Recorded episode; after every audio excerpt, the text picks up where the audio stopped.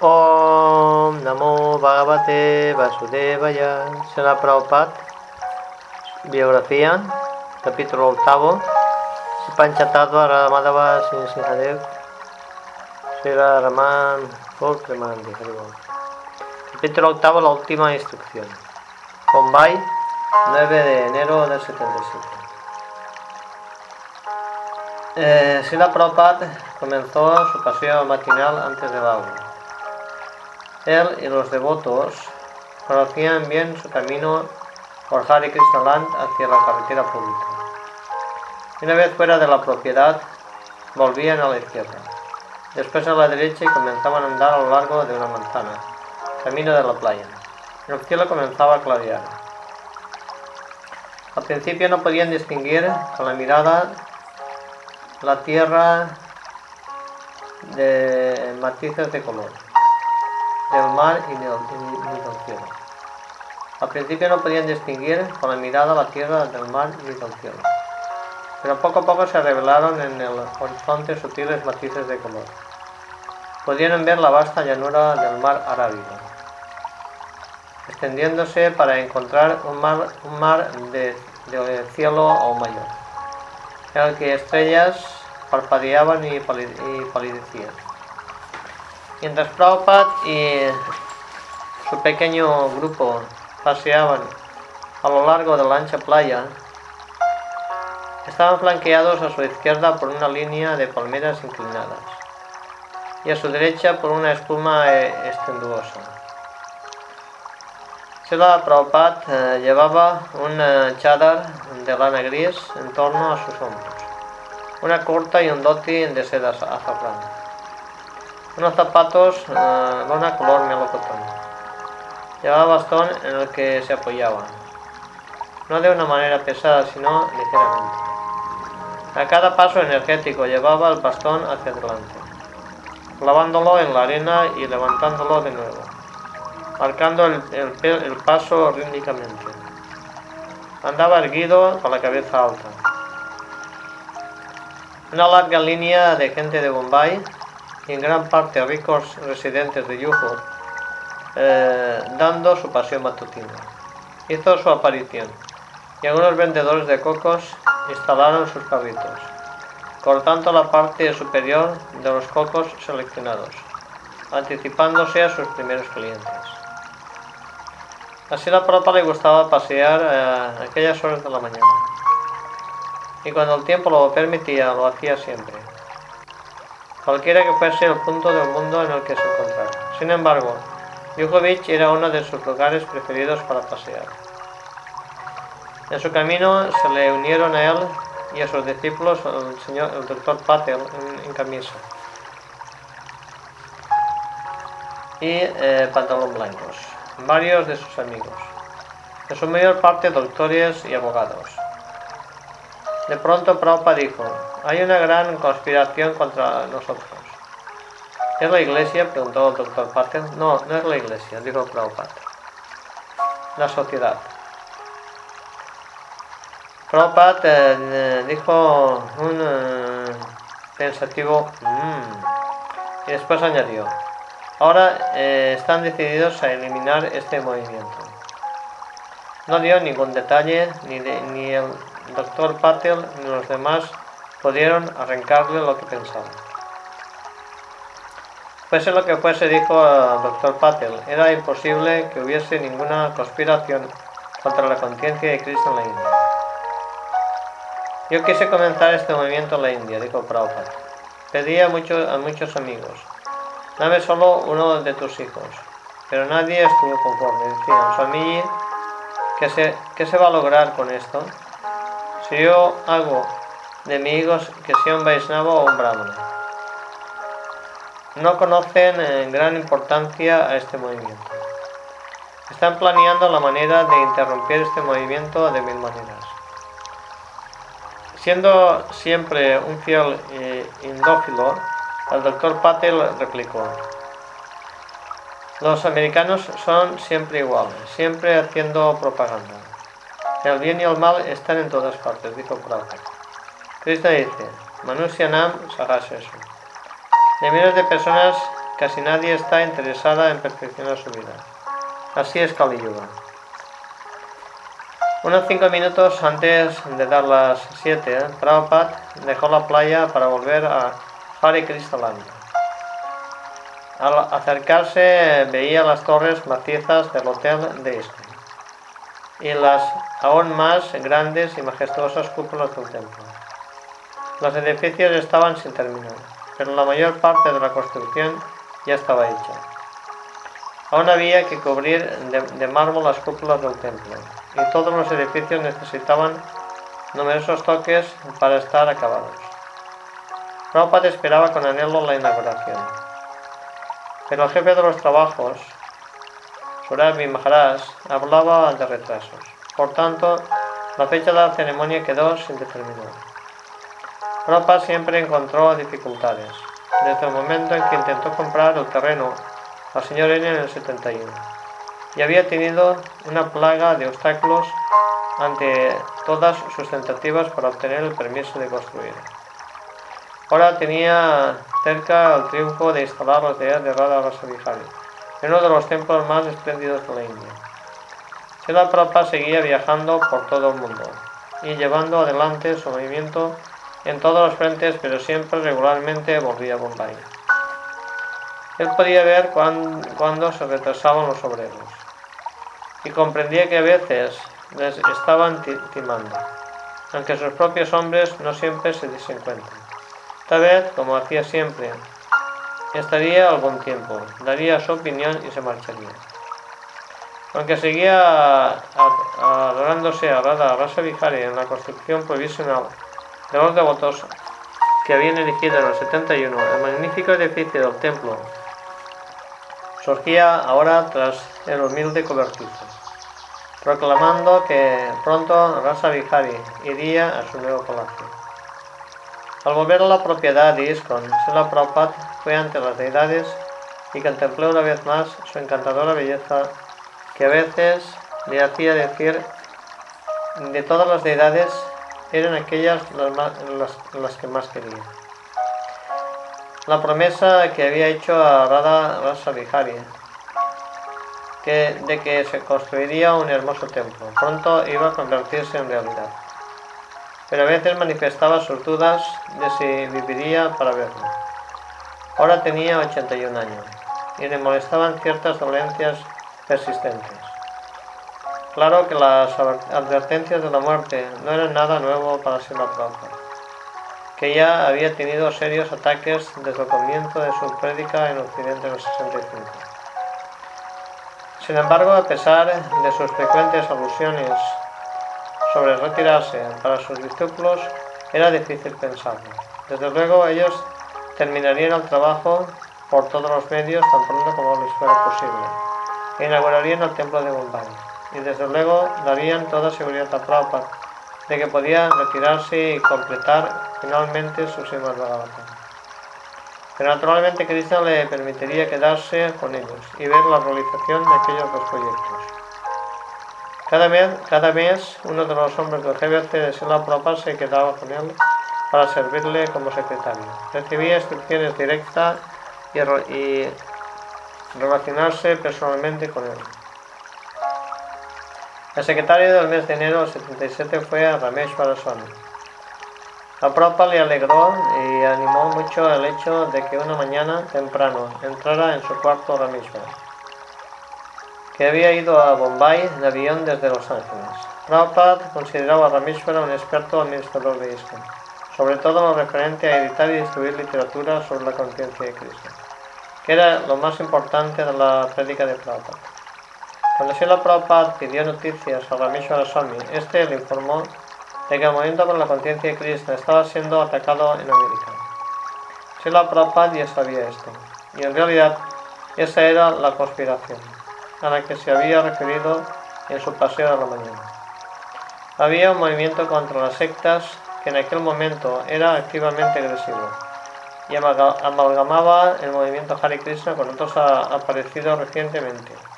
Sela Prabhupada conocía bien las actividades de los desprogramadores, como el rapto de votos y su coacción intensa. y había probado que aquello no le, no le, asustaba. Le aseguraba a los devotos que Krishna les protegería y que el resultado final estaría a su favor. La batalla más importante que tuvo, preocupado, preocupando a la Prabhupada durante varios meses, fue un procedimiento judicial en Nueva York, en el que se acusó al presidente del templo, Aditya Saraswamy, de utilizar el control de la mente para mantener en el templo a los devotos. Los padres de dos devotos adultos habían presentado una denuncia después de que unos desprogramadores hubieran fracasado en romper la determinación de los dos devotos de seguir con la conciencia de Cristo. Con un espíritu de cruzada contra las sectas, un ayudante del fiscal general había entablado una acción judicial empleando todos los medios legales y gubernamentales a su disposición. Aunque los que abogaban por los derechos civiles se sentían agraviados y aseguraban a los devotos que la oposición no ganaría nunca. Las repercusiones eh, del caso eran temibles. El caso ponía en tela de juicio el derecho mismo del movimiento Hare a existir como una auténtica religión y ponía en duda el derecho de los devotos adultos a permanecer en el movimiento contra los deseos de sus padres. También era materia de litigio si los miembros del movimiento Hare Krishna eran miembros por su propia decisión o estaban retenidos por alguna manipulación psicológica o lavado de cerebro. Cuando Sila Prabhupada se enteró de este caso, su respuesta que dio en una carta desde Brindavan había sido como el toque de Clarín llamado a combate contra las fuerzas de la ilusión. Referente a si nuestro movimiento es auténtico, podéis emplear los siguientes argumentos. Se han hecho muchas ediciones de la Bhagavad Gita. Nuestros libros son más auténticos que la Biblia. En la India hay millones de templos de Cristo que los jueces y jurados lean nuestros libros y tengan la opinión de los especialistas y profesores eruditos. Sobre el segundo punto referente a la jurisdicción de los padres sobre sus hijos, se pueden hacer varias indicaciones. ¿Les gusta a los padres que sus hijos sean hippies? ¿Por qué no lo impiden? ¿Les gusta a los padres que sus hijos se vean mezclados en asuntos de prostitución y drogas? ¿Por qué no impiden esto? Ahora sienten el peso de este movimiento. Primero pensaron, esta gente va y viene, pero ahora ven que nos quedamos. Ahora hemos prendido el fuego y continuará. No puede interrumpirse. Podéis llevar cuantos, cuantos bomberos queráis, pero el fuego proseguirá su acción. Los libros para el lavado de cerebro ya están ahí. Incluso si lo interrumpen, exteriormente seguirán en el interior. Nuestra campaña más importante es la distribución de libros. Id caso por caso.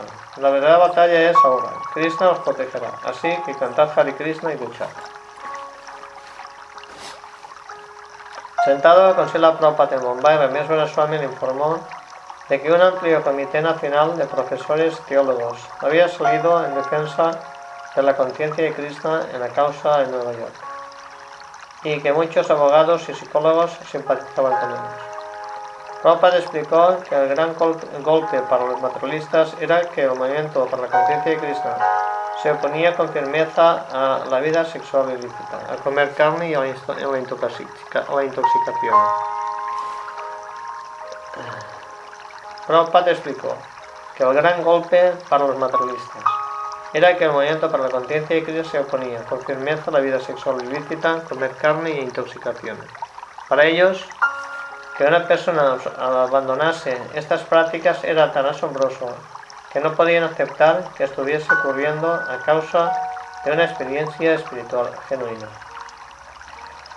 Refiriéndose a un caso precedente, propa decía, en Alemania también denunciaron que en Los Ángeles había un viejo que hacía que los jóvenes reuniesen dinero para él.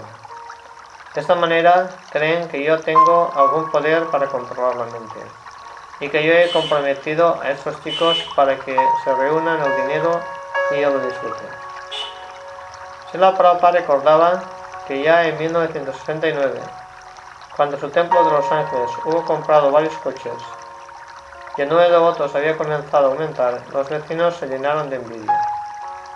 Prabhupada dijo haberlos, haberlos invitado a que fuesen y viniesen en la comunidad, que viviesen con nosotros en la conciencia de Cristo, pero que siempre habían respondido negativamente. Prabhupada decía que cuando más alboroto provocase la oposición, más famosa sería la conciencia de Cristo. También alegaba que la gente estaba reaccionando a su sólida predica. Vosotros no comprendéis cómo enfrentaros con el grupo de la oposición, explicó la Prabhupada. Estaba animado y discutidor, entusiasmado por mostrar a sus discípulos cómo derrotar a la oposición. A veces describía a su propio maestro espiritual como un sinjaleón, guru, entonces ellos le veían en un espíritu de lucha parecido. Cuanto más oposición haya, decía, más tendremos que defender. Referente al lavado del cerebro, dijo Rameshwara, pretenden que nuestro estilo de vida tiende a apoderarse del devoto y a aislarlo del mundo. Sí, dijo Prabhupada. Nosotros detestamos tratar con vosotros. Ningún caballero trata de alternar con holgazanes. A los cuervos no les gusta vivir con patos ni con cisnes blancos. Y a los cisnes blancos no les gusta vivir con cuervos. Es la división natural. Dios los cría y ellos se juntan. Rameshvara tiene una lista de 5 o 6 condiciones y dicen que si concurren todas ellas es que hay una atmósfera apropiada para el lavado del cerebro. Dice que estamos imponiendo esas condiciones sobre nuestros miembros. Prabhupada, sí. Lavamos el cerebro del mal para el bien. Es nuestra ocupación. Estamos lavando el cerebro de toda bribonería. Tenéis el cerebro lleno de porquerías. Comer carne, vida sexual lícita, juego de azar. Por eso nos estamos lavando. ¿No limpiáis vuestro cuarto? ¿Está mal hacer esto? Pues si tenéis el cuarto bien limpio, ¿quién puede culparos? Pero sois tan bribones que nos acusáis. ¿Por qué estáis barriendo esta basura? Nosotros barremos la basura y vosotros protestáis. Esa es vuestra inteligencia. Pero los inteligentes barren la basura. Esa es la ley de la civilización limpiar. Eso es lo que estamos haciendo. Según la civilización védica, vosotros sois realmente intocables. Ahora hemos, eh, venido para tocaros. Por tanto, lavad ante todo, debéis lavar. Según la civilización india, el perro es intocable, pero es vuestro mejor amigo. De manera que sois intocables. Por tanto, tenemos que lavar vuestro cerebro. Si vuestro cerebro no se lava, no podéis comprender a Cristo.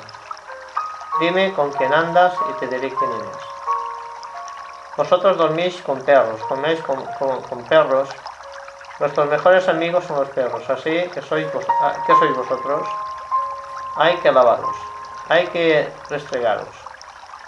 Rameshwara. Pero su razonamiento es este, que en, América lo normal es instruirse en campos diferentes, ciencia, música, arte y literatura. Esta norma de cultura y educación viene de la idea del renacimiento, en Europa. Pero en nuestro movimiento Hare Krishna no estamos, nos estamos aislando de estas cosas y solo leemos una clase de literatura, la de Krishna. Prabhupada, esto es, esto otro no es cultura. El hecho de que cambias significa que eso no es cultura. Es mano dharma. Mistificación mental. Sí, queremos terminar con vuestras tonterías. Esa es nuestra misión. Los inteligentes la han adoptado y vosotros adoptadla también. La maestra, dicen que si pretendemos que nuestros miembros sean caballeros, ¿por qué van entonces al aeropuerto y molestan a tanta gente? Prabhupada, no molestan, educan. Cuando a un ladrón se le dice, por favor, no seas ladrón, le resulta molesto, pero es un buen consejo. Ramésora, dicen que eso es entrometerse en la vida privada. Todos tienen derecho a pensar lo que quieran. Prabhupada, sí. Por tanto, yo tengo derecho de pensar así y de destruir libros. Ramesvara, pero si yo no quiero escuchar vuestra filosofía, ¿por qué me la imponéis? Prabhupada, esto no es imponer, es una filosofía válida. Nosotros proponemos, tomadlo te beneficiará y se benefician. Nosotros no, ponemos, no imponemos nada, esto no es imponer, es una filosofía válida. Nosotros proponemos, toma, tómalo y te beneficiarás y se benefician. Los que la leen se están beneficiando. ¿Y por qué anunciáis con grandes paneles? Por favor, venga y compre. Eh, ¿por qué imponéis vuestra llamada bondad en nosotros? ¿Por qué lo hacéis? Tira y afloja, la batalla sigue. Hora tras hora. Rameshvara dando rienda suelta a todas las razones contra el movimiento para la conciencia de Cristo. Sila Prabhupada desbaratándolas. Prabhupada decía que aquellas razones eran pueriles y estúpidas. Criticó energéticamente la actitud materialista de la que procedían. Utilizando el sastre y la lógica, probó que quien no es devoto no tiene buenas cualidades y es menos que un animal, a causa de su falta de conciencia de Dios. Tal persona decía no estaba en condiciones de criticar y su crítica solamente mostraba su ignorancia sobre la finalidad verdadera de la vida humana. Prabhupada estaba absorto defendiendo el movimiento para la conciencia de Cristo. Le gustaba luchar en nombre de Sichetania. Naturalmente hablaba para sus discípulos, pero además estaba manifestando su compasión por todos los seres y su dedicación al movimiento para la conciencia de Cristo. Ramesvara. Pero los cristianos dicen que según la Biblia, si Dios hubiese querido que creyésemos en Cristo, nos lo hubiera dicho en el, monte Sinaí y nos lo hubiese dicho por medio de Jesucristo. Jesús dijo, yo, yo soy el único camino. Prabhupada, de acuerdo, pero Jesucristo no dijo más. ¿Por qué sois unos bribones? No podéis entender ni siquiera una enseñanza suya. No matarás. Esto no es por culpa de Jesucristo. Pero como sois tan bribones, no podéis comprenderlo. Por tanto, os, os, evitó, os, evitó. Sois bribones. ¿Por qué no podéis seguir nada de lo que dijo? Así que... Eh, ¿Qué vais a comprender. Por lo tanto, no dijo más. Rameshvara, creo que hemos agotado todos nuestros razonamientos. En realidad, concluyó Prabhupada, sus, sus argumentos no son muy sólidos. Por lo tanto, esto es sencillamente un plan de Cristo para ayudarnos a destacar. Esto va a hacer que nos conozcan más. Esta posición dijo, no es más que una ocasión para predicar. Pero para tratar de manera apropiada las causas legales y otras formas serias de oposición, los devotos tenían que saber cómo predicar y tenían que ser muy fuertes espiritualmente. Y así preparaba a su gente, hablándoles día y noche. Bhubaneswar, enero del 77. Un mes más tarde, otro de los hombres del GBC de Sela Prabhupada, Swarup Das Goswami, reemplazó a Rameshwara Swami como secretario de Prabhupada por otro mes. Srila Prabhupada preguntó una tarde eh, Swarup cómo estaba, eh, cómo estaba con Prabhupada en sus habitaciones eh, cuando llegó. Rameshwara Maharaj dijo que usted había estado diciendo que la conciencia de Cristo llegaría a tener la supremacía en los Estados Unidos. Y yo no puedo imaginarlo, puesto que ahora es precisamente lo contrario. Es verdad, dijo Silva Prabhupada. Pero ahora acaba de echar raíces, nada más. Hay que regarlo y protegerlo. Y después se recogerá el fruto. Tenéis que protegerlo. La gente oirá hablar de nosotros por nuestros libros. Y nosotros tenemos que hablar de nuestros libros. De manera que esto no va a ocurrir de la noche a la mañana. No, dijo Silva Prabhupada. Crecerá gradualmente. La semilla está allí. Ahora hay que protegerla introduciendo cada día más y más libros en todas las casas. De nuevo, Prabhupada se refirió a la próxima causa en la audiencia de Nueva York. Por lo menos decirles que lean nuestros libros, dijo. Esta es nuestra declaración. Nuestra defensa es que, ante todo, lean estos libros y entonces que hablen. Terminen esto y después den su opinión. Darles estos 84 libros. Prabhupada se entusiasmó al pensar en los jueces y abogados leyendo todos sus libros. Hablaba seriamente, insistía en que los devotos hiciesen que las autoridades leyesen los libros como testimonio legal. Sila Prabhupada siguió diciendo, Cristo dice, salva Dharma Parityagya, ríndete a mí y abandona cualquier otra religión. ¿Se puede plantear el problema? ¿Por qué hemos de rendirnos? Entonces podéis argumentar y seguir así por tres años se planteará toda la cuestión. ¿Qué es Dios? ¿Qué es la creación? ¿Qué condición es la vuestra? ¿Por qué debéis rendiros? Etcétera, etcétera, etcétera. ¿Qué te parece? Sí, debemos presentar los libros tanto como podamos, dijo Esford. Voy a escribir una carta a Nueva York para decirles que insistan en esto. Llevad a la audiencia todos estos libros, dijo Prabhupada. Una vez había en Calcuta un gran abogado llamado el señor Bosch. En una de las causas llevó muchos libros como alegato. Los jueces eran amigos, así que le reprocharon bondadosamente. Oh, señor Bosch, ¿ha traído usted toda su biblioteca? Sí. Su señoría, dijo el señor Bosch, solo para enseñarles a ustedes la ley. Sila Prabhupada rió repitiendo, sí, sí, sus señorías solo para enseñarles a ustedes la ley. Propa quería que sus discípulos aplicasen la misma lógica en la causa de Nueva York. Si el juez objetaba y decía, ¿por qué molestan ustedes trayéndome tantos libros? Los devotos tendrían que contestar, debe usted escuchar. Puede llevarle 12 años en escuchar, pero tiene que hacerlo. Esa es la ley. Parecía difícil, pero los devotos sabían que debían intentarlo. Tal era la instrucción específica para tratar la cuestión. Tenemos que decir, dijo Prabhupada, que nunca hemos intentado hacer lavado de cerebro. Hemos actuado exactamente según el sastre, la autoridad. Aquí está el testimonio. Nosotros no hemos fabricado nada. De manera que tienen que leer todos los libros. Yo creo que debéis llevar la defensa de este modo. Nuestra defensa está ya escrita en estos libros, dijo Harisauri. Determinadas secciones, preguntó Swarup. Podemos decir que tienen que leer todos los libros. Prabhupada gritó, todos, línea por línea. Nuestra defensa son 84 tomos.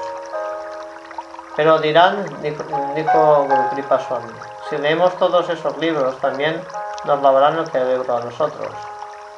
Ese es mi deber, dijo Prabhupada. Vosotros tratáis de lavarme a mí el cerebro, y yo estoy tratando de lavároslo a vosotros. Así son las cosas, así es la pelea.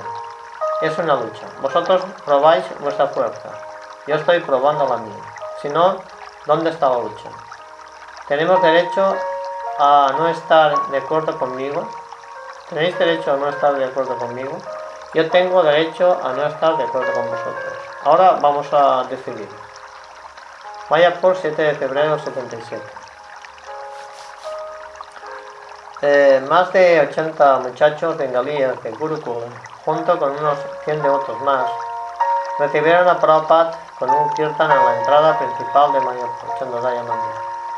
Todo terreno de ISKCON parecía haber florecido y el templo recién pintado brillaba con los primeros rayos rojizos de la aurora.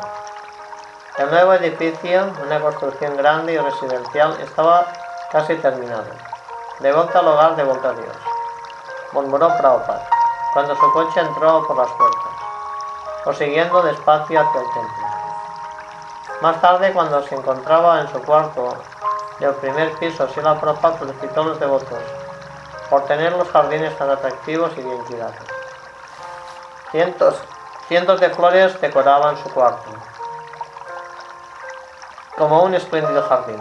Estas flores son vuestro primer éxito, dijo Prabhupada. Se recostó y se relajó con el placer y las satisfacciones especiales que sentía cuando se encontraba en la atmósfera de su amado mayor para el servicio de Cristo. Dijo, presentáis algún plan y Él está muy satisfecho. Queremos algunas flores para el servicio de Cristo y Krishna las proporciona. Todo lo queremos para Cristo, no para la complacencia de nuestros sentidos. Por Cristo podemos esforzarnos de mil maneras. Esta es, esa es la, la, la contribución de Bhaktisiddhanta Saraswati. Más tarde, Sela Prabhupada fue a inspeccionar el nuevo edificio. El edificio más grande de Bengal Occidental dijo Yapataka Swami, de más de 200 metros. Sela Prabhupada dijo que parecía un tren. Examinó todos los cuartos, uno tras uno, e insistió en que debían estar terminados a tiempo para el festival. Al pasear por el porche observó, oh, es exactamente como eh, la quinta avenida. Eh, siguieron unos pocos días de tranquilidad. Prabhupada tomaba su masaje por antes del mediodía, en la terraza, entre cientos de macetas con plantas. Una vez apoyado en la, en la barandilla del porche, frente a su cuarto miró hacia abajo, hacia el césped donde una de las mujeres estaba cogiendo flores para los detalles. Es simple, dijo. Siempre se hace algo. Y con cada flor que coge, avanza en su vida espiritual, un poco más. A Prabhupada le gustaba en particular que el Mayapur Chandodaya Mandir siempre estuviese creciendo y mejorando. Le gustaba mirar desde el porche y ver que llegaban visitantes, que los devotos trabajaban y que se manifestaban nuevos proyectos. Pero la mala solo de Prabhupada persistía. Tenía un desequilibrio de cita y valle, bilis y aire, decía. Una mañana preguntarle a su sirviente cómo se sentía contestó muy mal. Pero algunas veces después de, sentir, de sentirse muy mal, por la mañana después se sentía mucho mejor. Los devotos no pensaban en la enfermedad de Prabhupada de una manera material, pero le estaba ansiedad. Durante años había tenido varias crisis de salud. Los devotos sabían que aquellas enfermedades eran trascendentales y estaban controladas directamente por Cristo. En 1974, cuando estuvo muy enfermo en Brindavan, dijo que la, la causa residía en que los discípulos no seguían estrictamente las reglas o regulaciones de la conciencia de Cristo. Sus discípulos sabían que tenían que seguir sus órdenes estrictamente en realidad les importaba su salud. Él continuaba arriesgándose, aceptando más discípulos, viajando y predicando. Pero sus discípulos debían de evitar hacer nada que pudiera alterar su salud. La mayor parte eh, de los devotos preferían pensar que la salud de Prabhupada mejoraría pronto. Y él mismo, Sila Prabhupada, no se detenía a pensar sobre el tema. Estaba demasiado absorto en difundir el movimiento para la conciencia de Cristo. Pocos días eh, después de su llegada, Sila Prabhupada fue en coche y por barco hasta Navadvip a visitar el arran de su hermano espiritual Bhakti Raksaka Sridhar Maharaj. Pero al subir los empinados escalones de piedra, las de piernas de Prabhupada perdieron de pronto y se desplomó. Afortunadamente, Harisauri estaba lo bastante cerca como para sujetarlo. Era la segunda vez que Prabhupada caía en, manos de dos, en, en menos de dos semanas. Las dos veces había estado predicando activamente y las dos veces había seguido sin hacer comentarios sobre lo que había pasado. Una mañana, acabado el, desayuno, Prabhupada estaba en su porche contemplando el, campo de Mayapur. Volviéndose a Harisauri dijo, en realidad, poco importa siquiera si muero inmediatamente. He dado las bases de todo y ahora, solo con llevar bien las cosas y seguir todos los programas que yo he comenzado, todo irá bien. Harisauri estaba inquieto al oír aquellas declaraciones y guardó silencio. Entonces Prabhupada añadió, pero sin embargo me gustaría terminar este Srimad Bhagavatam. Solo faltaba una semana para Común y miles de peregrinos bengalíes asistían al centro de ISKCON todas las noches. Llegaban a raudales a la sala del templo para el kirtan y el darshan de Radha Después de iban a ver la exposición de fotografías de ISKCON. Era el festival de Mayapura, más grande y mejor organizado que hubiera habido nunca. A pesar de la oposición en América, el evento de Sichetania estaba inundando el mundo con oleadas de Sankirtan. Y aquella reunión de más de 500 devotos de todos los continentes era una prueba sólida de la buena salud del creciente movimiento para la conciencia de Krishna. Rameswara Swami volvió con las últimas cifras de la producción de libros de Prabhupada. Solamente en inglés la Prabhupada había publicado 43.450.000 ejemplares, entre libros y revistas, y la producción total de los libros de Prabhupada en 23 idiomas, incluyendo el ruso eran de 55.314.000 millones de los cuales ya se habían distribuido más del 90%. También ofreció a Ramesvara a la Prabhupada un, nuevo libro que acababa de salir de la imprenta la primera parte del noveno canto del Srimad Bhagavatam. Radha informó de que la edición siguiente del, del Bhagavad tal y como es, se iba iba a ser más grande, que tendrían que llevar, el papel necesario de en 76 vagones. Prabhupada y los devotos rieron ante aquellas cifras asombrosas. Prabhupada dio las gracias a los devotos por lo mucho que habían trabajado esto es una bendición de mi Guru Maharaj dijo. Él lo quiso. Y como intentamos hacerlo, nos está dando todas sus bendiciones. Sela Prabhupada seguía siendo muy activo, animando a los devotos, escribiendo y predicando. Poco después de que llegasen los autobuses cargados de devotos, se puso otra vez muy enfermo.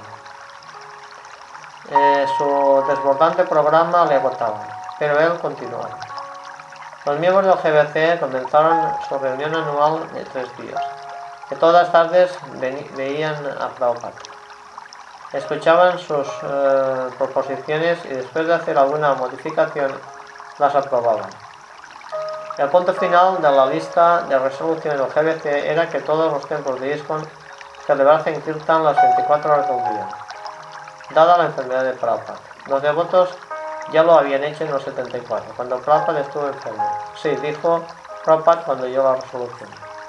Cantar es la única cura para todas las enfermedades. Casi dos semanas después, cuando aún estaba la Prabhupada en Mayapur, las noticias de la decisión de la audiencia de Nueva York aparecieron en la primera página del Times of India. Al recibirlo, Tamal Krishna Goswami Llevó inmediatamente un ejemplar a Prabhupada, que estaba en su cuarto, y dijo a Tamal Krishna que lo leyera en voz alta.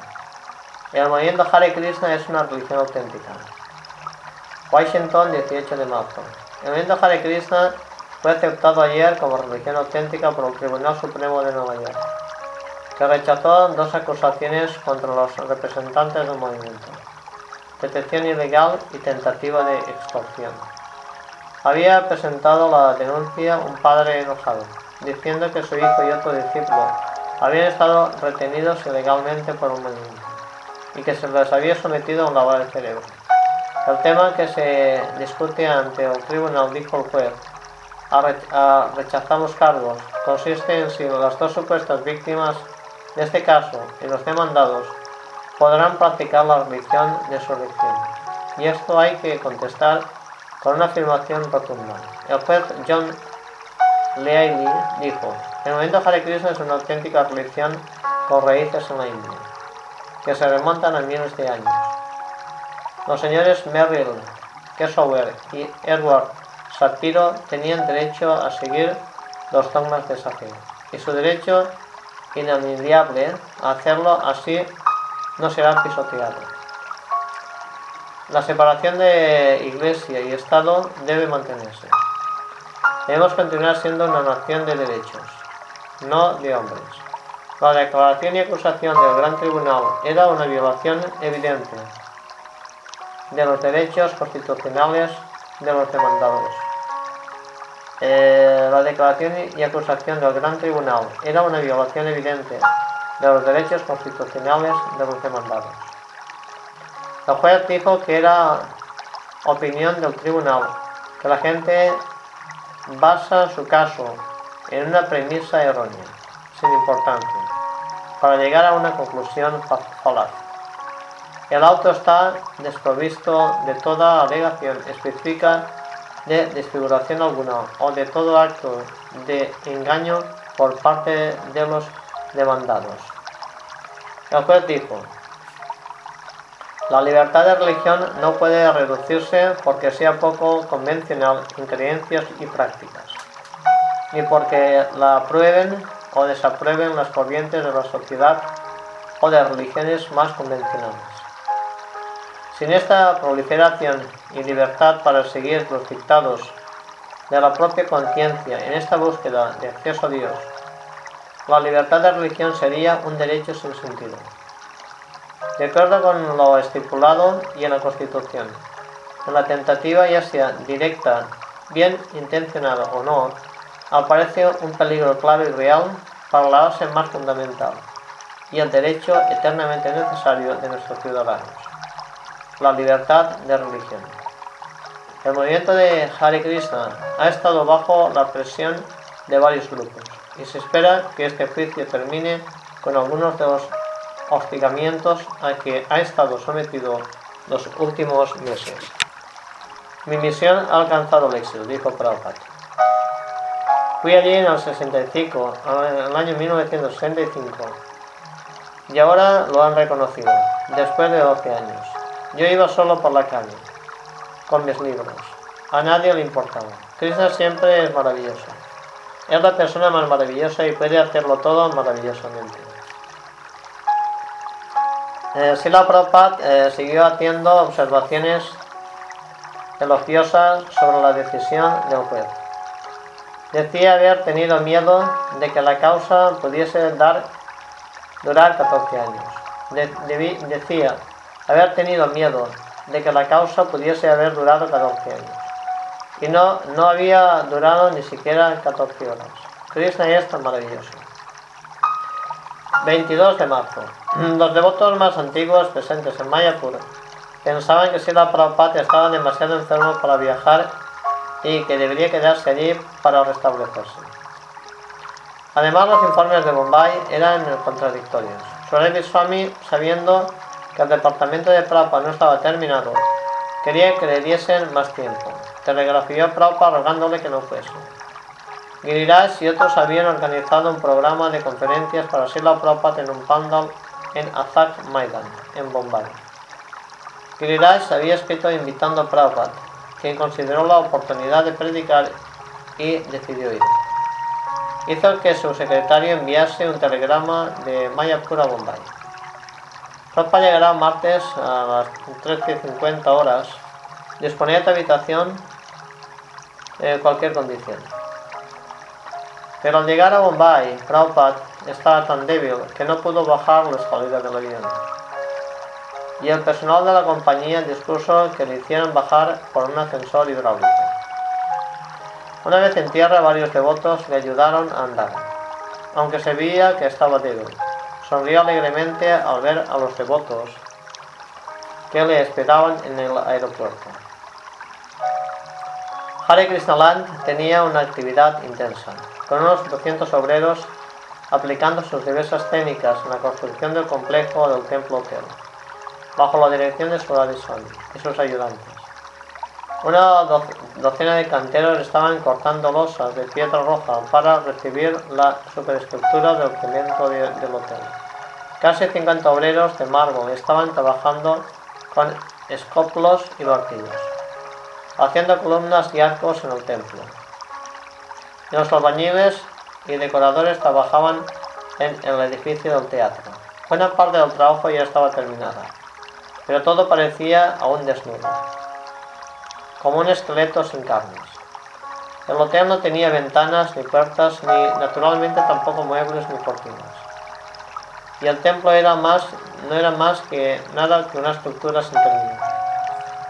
Los equipos de obreros trabajaban con rapidez, concentrando su esfuerzo en la habitación de la Plata, en el piso más alto de una de las eh, torres del hotel. Al entrarse la Prabhupada en sus hermosas habitaciones de Hare Krishna comentó que nadie podría sobrepasar a Suravi Swami. Creo que no tengo un sitio semejante para vivir en ningún lugar del mundo, dijo. Los Ángeles y Nueva York son grandes ciudades, Londres y París, pero nadie puede ofrecer un palacio tan regio y tan lujoso. Al ver cómo se había dispuesto el cuarto grande para simplificar las distintas actividades de Prabhupada, este dijo, es como mi cuarto del templo de Radha Es eh, en un rincón escribo, en otro me siento a descansar, en otro como pasado. La comparación era extraña, ya que el cuarto de Radha Damodar era una celda diminuta, pero sin embargo Prabhupada las relacionó.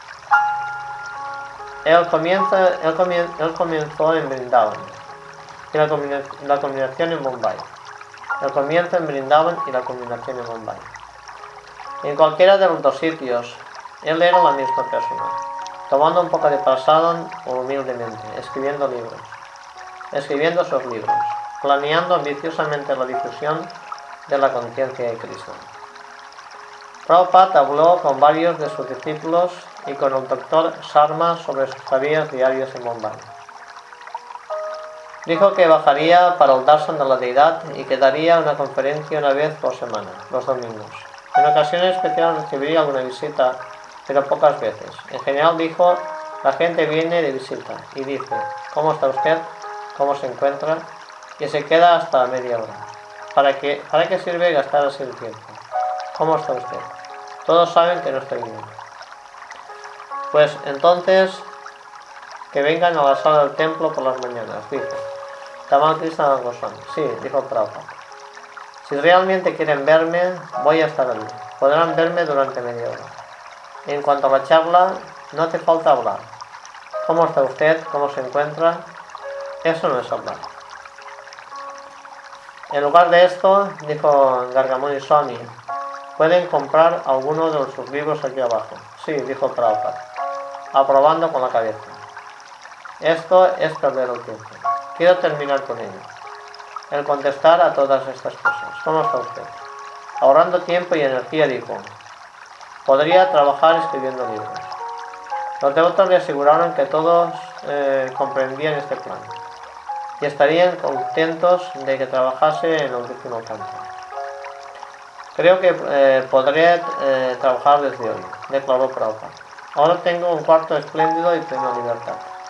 Así que no, no tendré dificultades. Sobraba decir que Prabhupada no daría ningún paseo por la mañana. Todos los que estaban en el círculo personal de Prabhupada habían llegado a aceptar una nueva forma de vida, sin paseos matinales y con muy pocas clases. Alguno propuso que quizás le gustase a Prabhupada pasear por la terraza, pero hasta eso les pareció excesivo. Prabhupada trataría de evitar ciertos asuntos de dirección, aunque con frecuencia en vano, como lo referente a los platos para terminar el trabajo de construcción en Bombay. Él podía oír el ruido de los trabajos, que a veces era fuerte, pero era la lentitud lo que le molestaba. A veces pasaba horas en silencio. Después les decía a su sirviente o su secretario que estaba muy preocupado por la tardanza. Sois trabajadores enteros, dijo Prabhupada a los devotos encargados de la obra, pero sin inteligencia. Puedo ver que estos trabajos no marchan. Tengo que cerrar los ojos. Podría hacerlo, pero soy un hombre sensible. ¿Cómo voy a cerrar los ojos? Todos ellos están dando excusas. Sila Prabhupada tenía un doctor fijo. De vez en cuando se presentaba en Kaviraj para dar un diagnóstico y alguna medicina. Pero Prabhupada no le hacía mucho caso. No consideraba a aquellos Kavirajas muy competentes.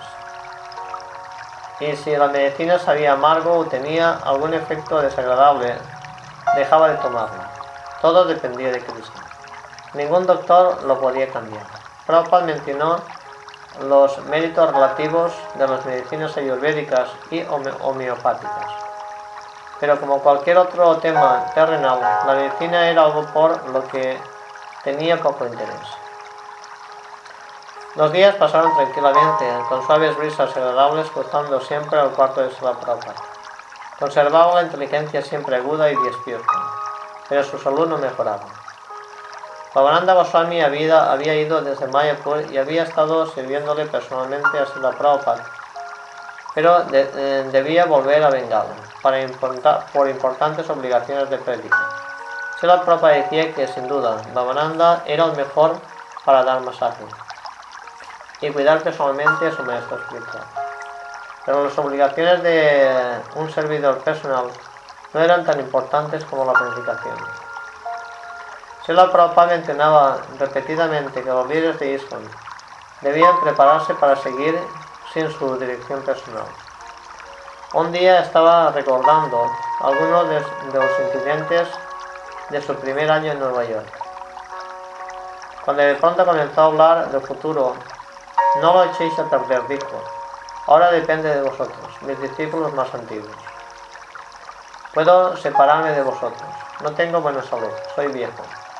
No hay que sorprenderse. Ahora vosotros, jóvenes del GBC, sois americanos expertos, tenéis toda la inteligencia. No lo echéis a perder. Que el movimiento siga hacia adelante. Tenéis muchos sitios magníficos.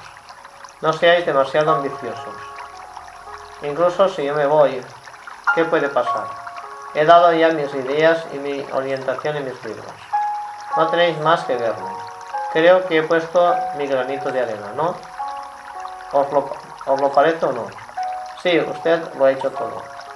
Sin embargo, queremos todo el Bhagavatam, se la Prabhupada. Eso se hará, dijo Prabhupada. Aunque no esté completo, no se pierde nada. Vosotros sois competentes. Podéis encargaros de ello. Ahora podéis encargaros de todo el dinero, dejando libre de toda administración. Lo único que os pido es que no, lo echéis a perder. A veces os he reñido, para que no lo echéis a perder. Propa dijo que le haría feliz ver que las cosas marcharan sin tropiezos, bajo sus líderes de ISKCON. Y yo seguiré escribiendo libros. ¿Os parece bien? Dijo que no necesitaba comer ya más, puesto que no, tenía actividad física. No había por qué tomar una comida de chapates y arroz. Giriraj manifestó que para los devotos de Prabhupada era una satisfacción verle comer y saborear pasado. Pero si la Prabhupada no hizo caso de esto. Dijo que el cerebro podía seguir activo nada más que con algo de fruta o incluso leche. Esta actitud eh, cómo hablar de retirarse y ayunar, hasta aludir a su partida de este mundo era solo ocasional. Era real, práctica y seria, pero enseguida volvía la atención hacia otras cosas, prometiendo ocuparse continuamente de sus discípulos, del movimiento y del mundo. Después de una breve racha de estos temas, volvía a comentar ferozmente las locuras de científicos y políticos. Sila Prabhupada hablaba a veces de irse a un lugar mejor para la salud. Estaban en mayo y en Bombay hacía mucho calor. Pronto llegaría el monzón. Habían pensado irse a Cachemir, donde el aire y el agua tenían fama de ser buenos para la salud. Pero no se pudo encontrar allí un alojamiento apropiado. Y hacía demasiado frío. Entonces un día recibió la visita de Sri Narayan, ex gobernador de Gujarat. Tiene que cuidarse, dijo Sriman Narayan. Espero que se ponga mejor. O esto no es más que una máquina vieja, huyó Prabhupada. Cuando más la cuidas, más se estropea. Pero mi trabajo no acaba nunca. Sigue en marcha. Mi trabajo principal es escribir estos libros. Y esto continúa. También había allí otros visitantes de la India que comenzaron a recomendar lugares indicados para la salud. Srinagar, Kachemir, Dehradun, Masouri, Simla y Haridwar. Sí, el agua de Haridwar que es buena, dijo Sri Narayan. Pero mejor que eso sería Rishikesh, donde nace el Ganges. En cualquier sitio a orillas del Ganges, el agua será muy buena. Vamos a arreglarlo, sí. Desde aquel momento se decidió que había que ir a Rishikesh y Prabhupada se preparó para salir de Bombay en una semana. La primera semana en Rishikesh fue idílica, celestial, con un tiempo perfecto y con esperanzas de que Prabhupada comiese y se recuperase. Pero a los ocho días, por la noche, descargó una tormenta muy violenta, y con la tormenta un cambio drástico en la salud de Prabhupada. Decía que el fin estaba próximo, y pidió ir inmediatamente a Brindavan, por si acaso Krishna quería que dejase el mundo sin dolor. Los devotos que fueron a Rishikesh habían estado muy animados y también lo habían estado sin la Prabhupada. Al cruzar el Ganges en barca, Prabhupada había querido beber agua recogida del centro del río. Le había gustado el alojamiento que le proporcionó su anfitrión. Hasta había ido a la cocina para enseñar a cocinar a sus discípulos. Se había corrido la voz por la ciudad de turismo y eh, peregrinación que hace actividad de Swami Prabhupada estaba allí.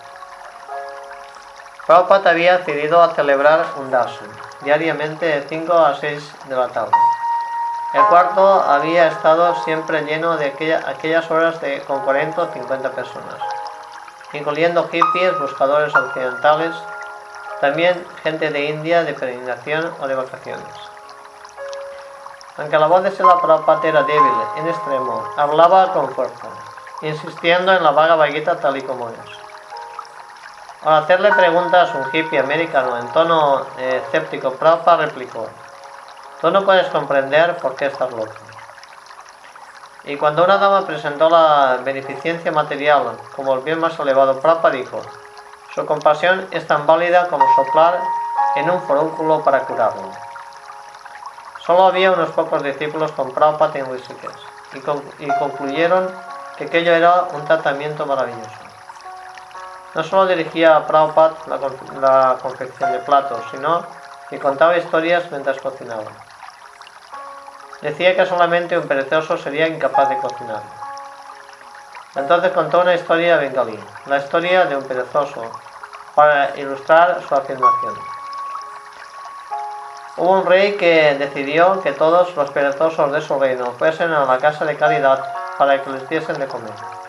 De manera que se presentaron muchos eh, proclamando, yo soy un perezoso. El rey dijo entonces a su ministro que prendiese fuego a la casa de caridad. Todos menos dos salieron corriendo de la casa en llamas. Uno de los dos dijo, tengo la espalda muy caliente con el fuego, y el otro le aconsejó, pues vuélvete del otro lado. El rey dijo entonces, esos dos son verdaderamente perezosos, tarde de comer. Eh, pero el 15 de mayo, de tarde, Prabhupada no pudo dormir ni trabajar con su dictado. La tormenta anunció,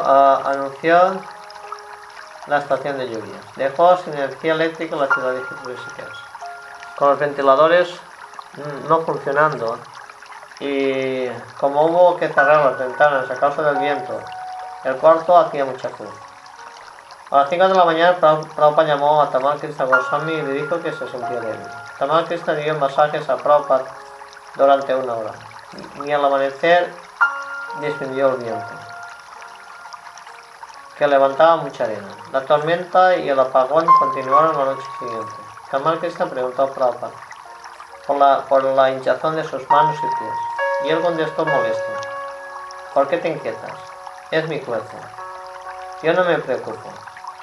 Pero después añadió, desde el punto de vista material no está bien. Por favor piensa en lo que se puede hacer en el GBC para que en mi ausencia todo vaya bien. Haz un testamento y lo firmaré.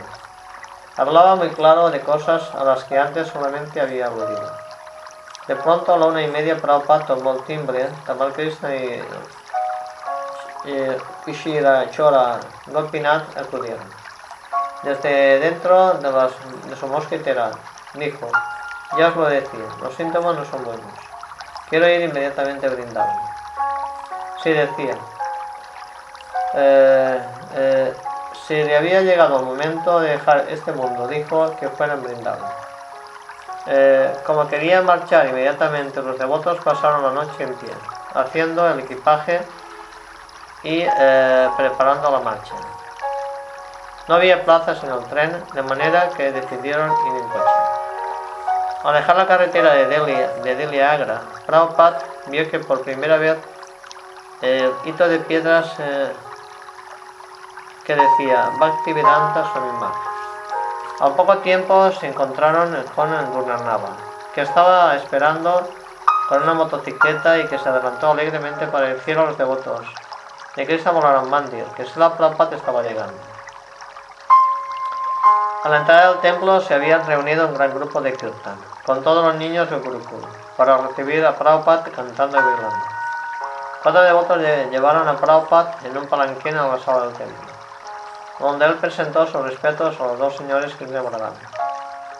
Después de la ceremonia del arte, que en honor de Sila Prabhupada, él habló brevemente a los devotos reunidos. Si muero, dijo, que me era aquí. Al ver su semblante y oírle decir aquellas inesperadas palabras, algunos de los devotos comenzaron a llorar. De manera que continuó, no hay nada nuevo que decir. Todo lo que tengo que decir ya lo he dicho en mis libros. Ahora tratad de comprenderlo y continuad vuestros esfuerzos. Que yo esté presente o no, poco importa. Lo mismo que Krishna vive eternamente, el ser viviente también vive eternamente. Pero Kirtir Yasya Sanjivati. El que ha prestado servicio al Señor vive para siempre. Por eso se os ha enseñado a servir a Cristo. De manera que con Krishna nuestra vida es eterna. La desaparición temporal del cuerpo no importa. El cuerpo está destinado a desaparecer. Así que vivir para siempre, sirviendo a Cristo. Después de un día en Brindavan, la Prabhupada escribió. Estaba en Rishikesh esperando mejorar de salud. Pero al contrario, me he quedado más duro. Ahora he vuelto a mi hogar, Brindavan. Si algo va mal, por lo menos estaré aquí, en Brindavan. Si la propa llamó a Tamal Goswami, hay dos cosas, dijo. Tratar de sobrevivir y prepararse para morir. Es mejor eh, planear para lo peor. Dispón que haya siempre tres o cuatro hombres conmigo hacer cierta ni leer el Bhagavatam continuamente. Voy a tratar de comer poco. Pariksi Maharaj no tomó ni agua ni, siquiera. Ante la actitud de Prabhupada, Tamal Krishna aludió a la necesidad de hacer testamento a lo que Prabhupada accedió. El testamento no se haría en la actitud mm, de que había llegado, al final, sino en el estado de ánimo de prepararse para, para prepararse para lo peor. Con ello se terminan algunas cosas, de manera que no hubiera que hacerlas en el último momento.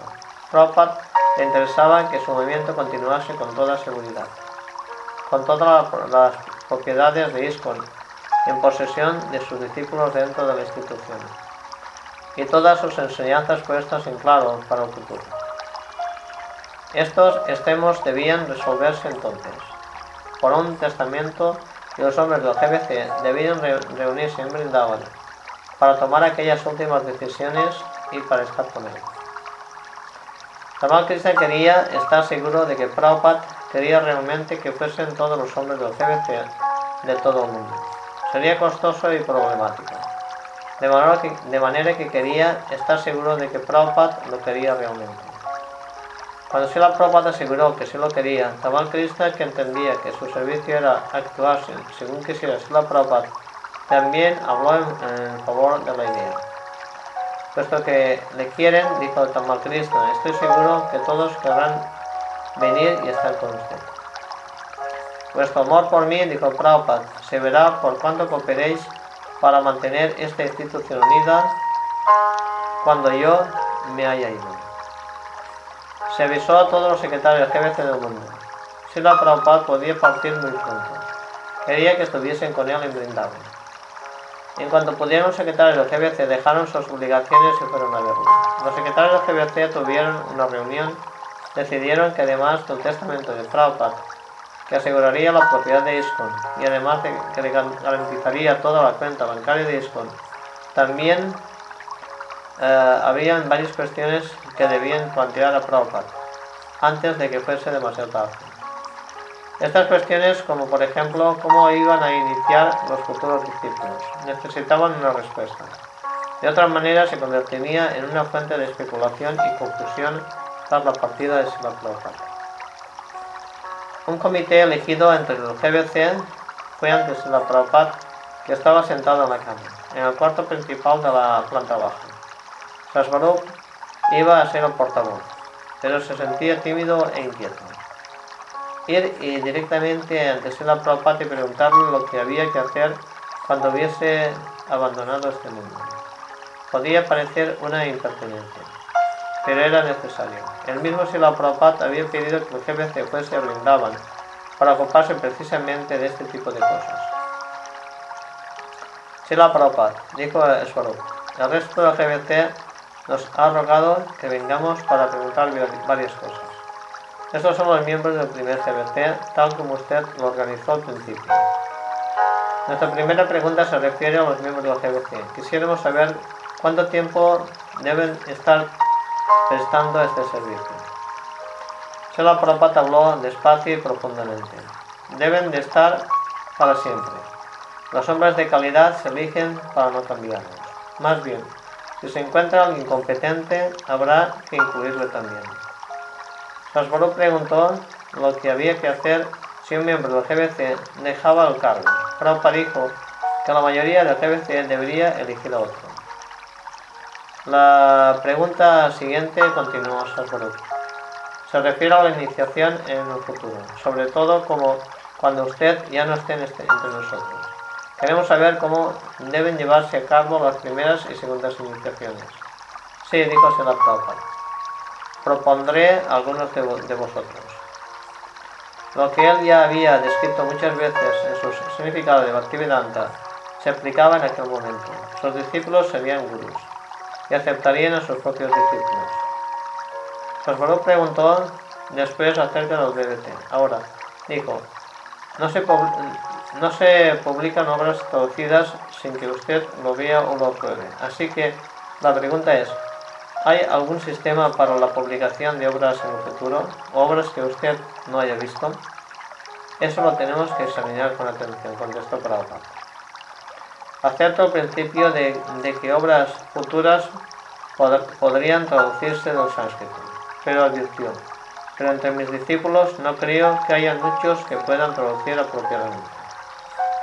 Sila Prabhupada continuó explicando las cualidades especiales para traducir obras literarias pensadas en sánscrito. Debe de ser un alma que haya alcanzado la perfección, dijo. De lo contrario, solo imitará. ABCD no servirá para nada. A la gente le, le, gustan muchos, le gustan mucho mis significados porque están presentados como experiencia práctica. Esto no se puede hacer a menos de ser un alma que comprenda su verdadero yo. Sila Prabhupada ya había dado las líneas generales de su testamento a Tamarkisado Swami. La GBC sería la principal autoridad de gobierno de ISKCON se asignarían tres administradores a cada propiedad de ISKCON. El GBC debía hacer un borrador completo y legalizar el testamento. Para Sila Prabhupada, un testamento significaba la protección para su ISKCON. Como Sila Prabhupada había explicado, un devoto no tiene el menor matiz de egoísmo. Todo es para Cristo. Pero en su pureza no debe ser ingenuo. ESCON no es, una, no es una grande y creciente organización con propiedades y dinero, destinados en un 100% al servicio de devoción de Cristo. Prabhupada exhortó al GBC a que fuesen cuidadosos. En momentos como aquel estaba especialmente claro que se acercaba el día en que los hijos de Prabhupada debían crecer y conducir, dirigir, proteger, ampliar su asociación por sí mismos. Aquella podía ser su última oportunidad de aprender directamente de él y de estar cerca de él, para cantar el santo nombre y dedicarse totalmente a cumplir sus deseos referentes a esto. Pocos días más tarde, la versión final de la declaración del testamento se certificó por un notario. Los miembros del GBC, cada uno de los cuales tenía acuciantes obligaciones de dirección, administración en sus zonas respectivas, comenzaron a sentir la necesidad de volver a sus puestos. Cuando alguno de ellos manifestó sus planes de volver a sus zonas de trabajo, Prabhupada les dio permiso para ello. Habían pasado junto una semana y después uno a uno comenzaba a disponerse a despedirse. Otra semana más, la mayor parte había dejado Brindavan. Prabhupada y su reducido personal se quedaron y continuó el canto permanente, ejecutado por los devotos del templo de Krishnavardhana. En Brindavan al llegar junio hacía mucho calor. El cielo que había estado azul claro se volvió indefinido cuando llegó la primera humedad. Entre mediodía y las 4 de la tarde el suelo estaba demasiado caliente para andar descalzo. Los residentes de Brindavan se quedaban en casa, confinando la mayor parte de su actividad bien a la mañana o al final de la tarde o la noche. Hasta comer se había excluido de las horas del mediodía, ya que el calor quitaba el apetito. El Yamuna estaba casi seco y caliente, daba poco alivio. Las vacas estaban flacas por falta de hierba y de pienso. Alguno de otro viento abrasador levantaba nubes de polvo. Las moscas y mosquitos mordían en el aire. Uno de los pocos rasgos agradables del verano era la fragancia de las flores de velo, que trepaban por las tapias que rodaban el jardín de Prabhupada, creciendo como podían en el calor seco. Los primeros, primeros días de junio, Sila Prabhupada experimentó alguna esperanza de recuperación. Pidió recomenzar sus paseos matutinos y cuando le sacaban del coche decía, pronto bajaré y andaré yo solo. Su viejo amigo de Allahabad, el doctor Ghosh, fue y diagnosticó su enfermedad como ansiedad por los devotos del movimiento para la conciencia de Cristo. la Prabhupada sintió, pero no sigo las órdenes del doctor, puesto que incluían tomar tensión sanguínea con regularidad, tomar varias medicinas y tratamientos especiales. Pero cuando le daban masaje a sus sirvientes, me parecía que mejoraba. A este paso decía, estaría bien al cabo de un mes y medio. Pero insistió, no dejaré brindaban hasta que esté bien. Julio eh, llevó la estación de lluvias a Brindavan. A primera de mes aparecieron las nubes y a mediados llovía a diario. El aire estaba cargado de perfume de la flor cadamba. Después de llover, las flores de Nim daban su olor como de cebolla. Los pavos reales, con sus hermosos plumajes, estaban extasiados, danzando, arrullando y gritando. A veces caía de pronto un chaparrón cuando Prabhupada estaba en su cama, con su escritorio en alguna parte descubierta de la galería. Sus sirvientes salían corriendo para llevarle dentro de la casa lo más rápidamente posible. A veces cuando la lluvia le impedía estar en el jardín, se quedaba recostado en el porche. Pero al menos eh, el calor de 50 grados se había interrumpido. Los días eran más llevaderos. Rapa descansaba tranquilamente y seguía su vida acostumbrada, esperando ver lo que, lo que quería Cristo. Con frecuencia se despertaba hacia las 6 de la mañana, abría los ojos para ver a Tamal Krishna al lado de la cama. Entonces eh, extendía las manos, indicando que quería sentarse.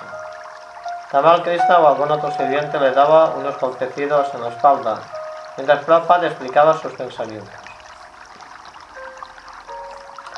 Muy pocos devotos visitaban Brindavan, y pocas veces se permitía a las visitas que viniesen a Prabhupada. Su salud no mejoraba ni tampoco parecía que fuese a haber crisis pero había ocurrido en mayo.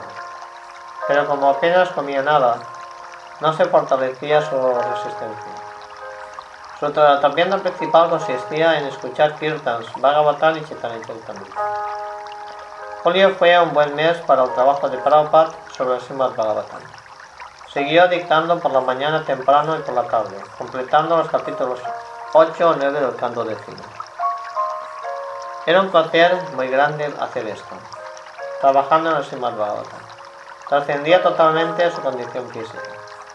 A pesar del acompañamiento de las palpitaciones del corazón y a pesar de que su voz apagada y la debilidad general, hasta sentarse era difícil. Sin embargo, una vez comenzó, comenzando el trabajo, nada podía detenerlo. hablando en el micrófono manual de su dictáfono. Olvidándose de su condición física, Prabhupada describía con paciencia y metódicamente de qué manera celebró Garga Muni, el sacerdote de la familia de Nanda Maharaj, la ceremonia de ponerle el nombre al niño Cristo. En los significados y la Prabhupada hablaba con frecuencia de sus experiencias y vivencias personales. A veces sentado al aire libre de la madrugada en la galería del primer piso y a veces en el calor húmedo de la tarde luminosa, Prabhupada trabajaba explicando el ilimitado conocimiento védico, lo mismo que sus predecesores, los Oswamis, Krishnadas Kaviraj, habían hecho cuando adoraban a Krishna y a Chaitanya en. Sin embargo, Sila Prabhupada era el primer gran acharya que ponía la literatura de la conciencia de Krishna al alcance de la gente de todos los países del mundo. Cualquiera que fuese su nacimiento o lo que hubiese sido previamente. Incluso mientras componía los últimos capítulos de Srimad Bhagavatam, miles de jóvenes chicos y chicas trabajaban en su nombre para predicar al mundo el mensaje védico. En realidad sus discípulos sabían muy bien que Srila Prabhupada estaba escribiendo los significados del décimo canto en Vrindavan. Rogaban a Krishna que le permitiese continuar por muchos años, para que pudiera completar el Srimad Bhagavatam entero. Así la Prabhupada le, pregunta, le, preocupaba que lo que escribía se, se, se publicase, se estuviera. Era su servicio Guru Maharaj y tuvo una gran satisfacción cuando supo que la destrucción de libros iba en aumento por todo el mundo. Harikar Swami, CBC del norte y del este de Europa, informó que estaba editando una gran cantidad de miles de libros de, en 13 idiomas. Nada más oír el comienzo del informe, Prabhupada exclamó, todas las bendiciones de Bhaktisiddhanta Saraswati Maharaj sean sobre ti. Tú eres el nieto más importante de Bhaktisiddhanta Saraswati. Sigue haciendo lo mismo. De una manera semejante, Prabhupada apremió al secretario GBC en la India, Gopal Krishna, para que produjese los libros en hindú más deprisa y en mayor cantidad. Cada vez más iba Gopal Krishna a visitar a Prabhupada. Sin una, eh, cada, vez, cada vez que iba Gopal a visitar a Prabhupada, sin una nueva publicación, Prabhupada le reprendía por su lentitud. Gopal Krishna, por tanto, comenzó una política de visitar a Prabhupada solamente cuando tenía un nuevo libro para presentarlo. A mediados de julio, eh, Gopal Krishna me llevó un ejemplar del Bhagavatam, primer canto, segunda parte en, hindú. Prabhupada lo aceptó con satisfacción y dijo, por dos veces al menos trae algún libro. No, no vine porque siempre le reproché preguntarme, ¿dónde está el libro? ¿Dónde está el libro? A finales de julio pareció que la salud de Prabhupada empeoraba, de nuevo. De nuevo mencionaba que el fin podría llegar en cualquier momento. Kamal Krishna estaba haciendo de secretario personal de Prabhupada durante seis meses seguidos. Se había convertido en los ojos y los oídos de Prabhupada, en su portavoz, sobre todo para tratar de asuntos de dirección y misión. También se había convertido en su confidente personal, ayudando a Prabhupada en sus sentimientos trascendentales. Como sirviente sincero comenzó entonces a proponer un remedio diferente. Sila Prabhupada había sentido y manifestado recientemente una intensa devoción hacia sus discípulos y su prédica. Entendiendo esto como una señal, Kamal Krishna propuso que Sila Prabhupada eh, pudiera ir a Occidente y estar allí con sus discípulos y encontraría nueva vida. Pero si muero, dijo Prabhupada, quiero que sean brindados. Kamal Krishna replicó que la Prabhupada no tenía que pensar en morir. Si fuese de viaje a Occidente y viese allí a los devotos y tomara pasada de hecho con los productos de la finca de Iskon, es seguro que reaccionaría aquella devoción y recobraría la actitud de la fuerza. Kamal Krishna le alentaba. Cuando esté allí con tantos devotos que están dando su vida por difundir la conciencia de Cristo por ayudarle, le dará mucho entusiasmo y no tendrá que hablar mucho. En su presencia eh, que vea a los devotos y ellos le vean a usted. Así que en este sentido no será agotadora. Además, ahora el clima es muy bueno. Agosto en Londres es un buen momento. Propa se volvió hacia Upendra y dijo, lo que hice hace que me sienta diferente. Solo con oírle estoy entusiasmado. Propa dijo a Tamal Krishna, al ir, al ir a Occidente, yo sé que se repondrá. Que Krishna escuche tus palabras, dijo Sela Prabhupada. En julio del 77 había comenzado una época especial para los hindúes piadosos. Y la gente de Brindavan pasaba más tiempo de que ordinario leyendo la escritura y visitando lugares santos. Así que a finales de julio, cuando los árboles y los arbustos se refrescaban y echaban hojas verdes, los peregrinos iban a montones a Brindavan, al Mandir. A pesar del barro y de la lluvia, muchos de ellos estaban alborozados, liberados del calor opresivo, a la espera del Julan Yatra, el festival del columpio de Radha Krishna. Julan Yatra era el mayor festival de Vrindavan, y aquel año caía a mediados de agosto. Los periódicos locales daban informes sobre la salud de Prabhupada y por todo Brindavan y en sus aldeas cercanas había un auténtico interés por su estado. Por tanto, debido a que era la época del festival y también por el interés de por la Prabhupada, había mucha gente que iba al Krishna Balaram Mandir.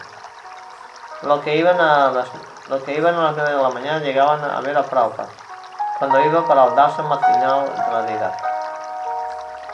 Pero la Prabhupada aún no tenía apetito y apenas había comido durante las últimas semanas. Ya no tenía regularidad para dormir, para que le diese masaje ni para sentarse otra vez. Sintiéndose que estaba atravesando un momento crítico, había dado permiso para que los devotos de todo ISKCON recitasen una sencilla plegaria. Mi amado Sri Krishna, si lo deseas, dígnate curar a Srila Prabhupada. Todas las mañanas iba regularmente ante los deidades, con sus gafas oscuras y erguido en su mecedora. Ponía las manos juntas en actitud de orar, mientras dos hombres, uno delante y otro detrás, lo llevaban con cuidado a la mecedora desde su cuarto en la sala del templo. Colocaban las sillas primero ante la deidad de Guarnitaya, después ante Krishna Balaram y más tarde ante Radha Semasundar. Después lo llevaban al centro del patio, debajo del árbol, en el árbol tamal, y colocaban la silla sobre el mármol de suelo a cuadros blancos y negros. Eh, Sila Prabhupada se sentaba frente a Krishna Balaram. Los devotos se sentaban en torno suyo. Comenzaba un kirtan. Al comienzo del kirtan, dos niños del grupo se levantaban y llegaban ante él, comenzando entonces a bailar con los brazos en alto, con sus chadas de algodón metiéndose de un lado a otro. Prabhupada no solía hablar, ni siquiera sonreír, pero los pocos minutos daba sus guirnaldas son de boca, que los ponía al cuello de los dos bailarines. Al poco rato salían otros dos niños, y los primeros les ponían a ellos las guirnaldas que había recibido el Prabhupada y se sentaban. Durante media hora seguía la danza y el canto. Algunos visitantes del templo se reunían allí y muchos de ellos ofrecían dinero que depositaba a los pies de Prabhupada, que descansaba sobre un cojín de seda bordada. Prabhupada se inclinaba cada día más a ir a Occidente. Si pudiese trabajar un poco más, decía, nuestra sociedad sería muy fuerte. Me gustaría ver que lo que he hecho eh, se vaya reforzando. Sin embargo, las alusiones en que hacía Prabhupada al viaje coincidían con una creciente debilidad. Hablaba menos. Cuando Tamal Krishna trataba de animarle a traducir, contestaba: Cuando esté inspirado, lo reanudaré. No intentes forzar, forzarme. Estoy atravesando una temporada difícil y no me siento inquieto, y me siento inquieto. No es algo mecánico. Los peregrinos eh, del Jolan Yatra eran en su gran mayoría aldeanos. Muchos venían de Rajasthan, hombres y mujeres con ropas eh, de vivos colores. Las mujeres con pesados brazaletes, pulseras de oro y plata, que sonaban al andar descalzadas por la calle. El número de sados mendicantes también aumentó y era aún corriente verles con sus cuerpos cubiertos de cenizas o de barro, marcados con tilak de colores vivos. El Yamuna se había desbordado en muchos lugares y su corriente era demasiado rápida para bañarse en la Miles de visitantes iban al Krishna Balaram Mandir, que era uno de los templos más populares de toda la India del norte. El Arati de la tarde en el Krishna Balaram estaba tan concurrido que los devotos residentes no podían asistir a él. Debían quedarse al fondo del patio, al borde de una apretada multitud que se daban empujones. Algunos de los niños del grupo recibían lo que, los que llegaban con la revista Back to en hindi, distribuyéndola a cada muchacho 200 o 300 ejemplares por la noche.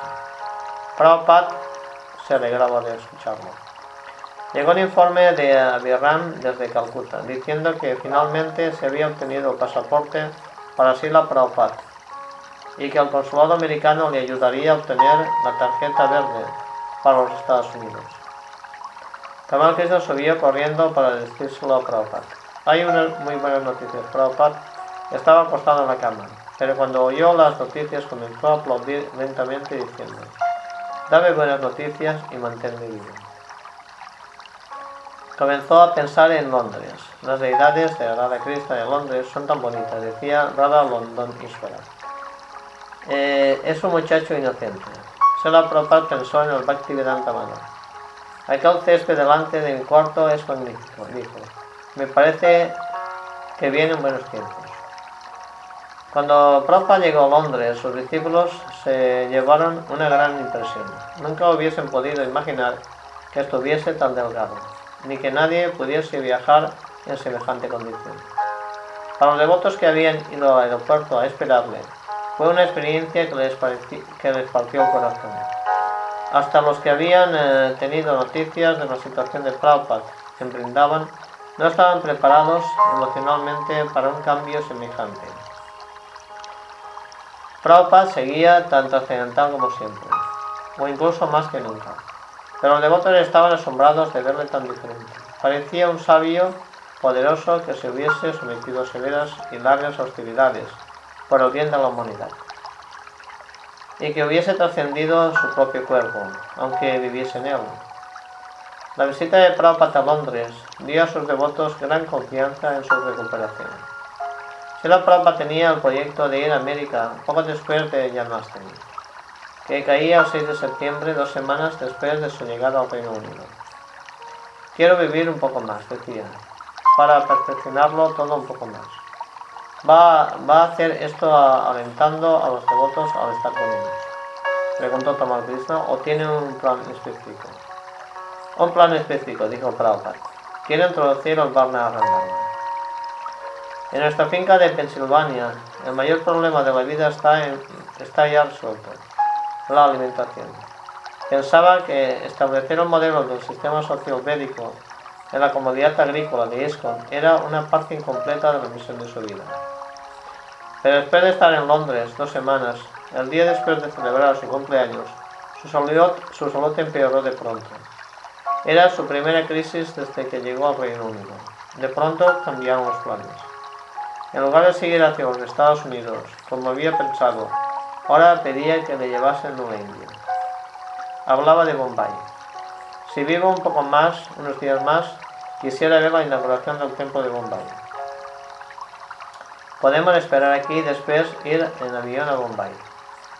He trabajado mucho para conseguirlo. Si veo la inauguración y muero, será una muerte muy tranquila. Y si vivo, entonces puedo volver. Sila Prabhupada fue a Bombay, pero su salud no mejoraba. Finalmente anunció que prefería volver a Krishnavaram me brindaba. Quedarse en Bombay en unas condiciones tan extremas. Prabhupada dijo a Tamakrishna, ¿qué va a ser de todos los devotos que están aquí.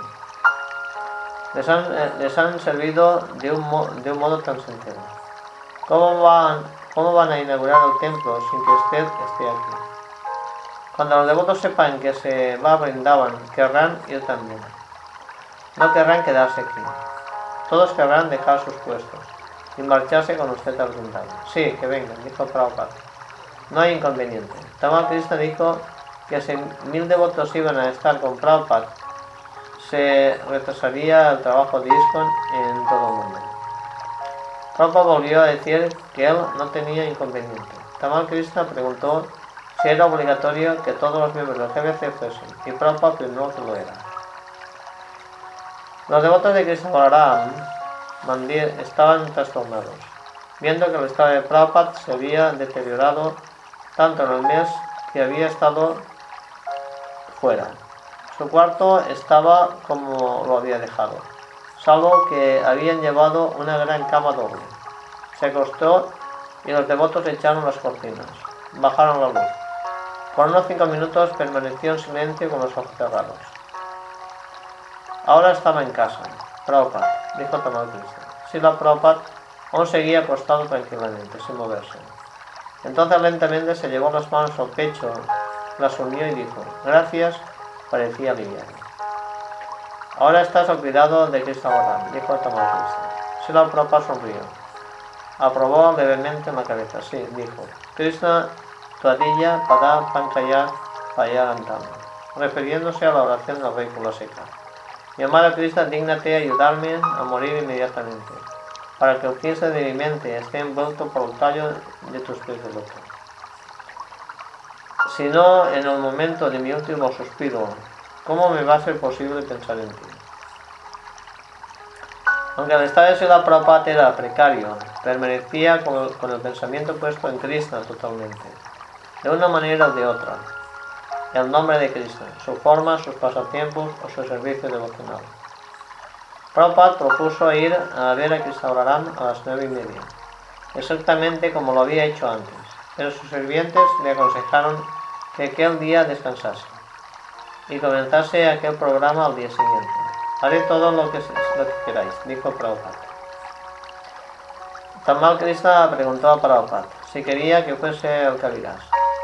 Como usted mismo dice, Prabhupada, ya sea bueno o malo, toda mujer necesita un esposo. la Prabhupada asintió con la cabeza. Ahora arregladlo todo, dijo, y dejadme pensar en Krishna Respondiendo a la llamada de Sela Prabhupada, los 23 miembros del GBC volvieron a reunirse en Brindavan. Llegaban afligidos, pero sin embargo, al estar ante Sila Prabhupada les alegraba informarle de los progresos que habían hecho al predicar en su nombre. la prueba se alegró de escuchar aquellos informes y animaba más que nunca a sus líderes, a pesar de su estado. En realidad, Prabhupada había llamado a todos los miembros del GBC para que cantasen con él, para que cantasen para él. En aquel momento, más que nunca, deseaba la medicina del Santo Nombre, no la de los doctores. Cuando supo mm, de que su, eh, de que su amigo doctor Ghosh iba a ir a Brindavan y abrir una clínica y que podía prescribir algún tratamiento propio, rechazó la proposición. Estos doctores vendrán y me darán algo para tratar de salvarme, dijo. Yo no quiero que me salven. El doctor Ghosh puede venir por la clínica que quiere abrir, pero no para tratarme.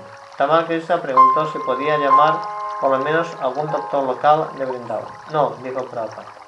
Sigamos tu consejo de hacer kirtan. Tamal Krishna coincidió en que el kirtan era lo mejor, porque de aquella manera podrían pedirían ayuda a Krishna. Será mejor que no pidáis a Krishna que me salve, dijo Prabhupada. Dejadme morir ahora.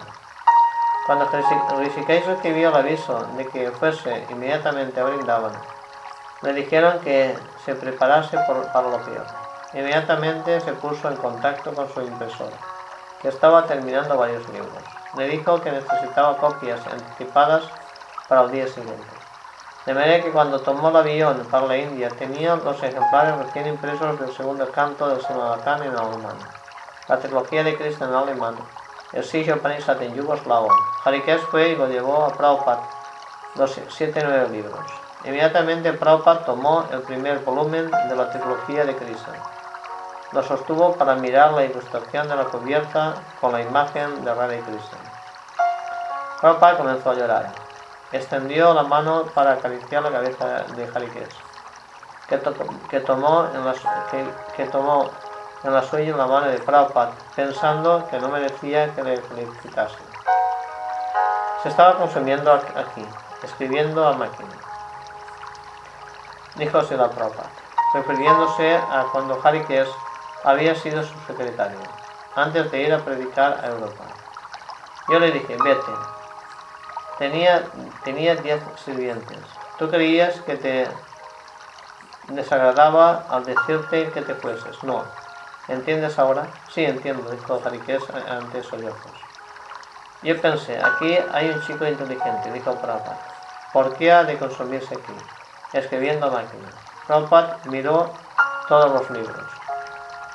La impresión, todo. Es que lo dijo.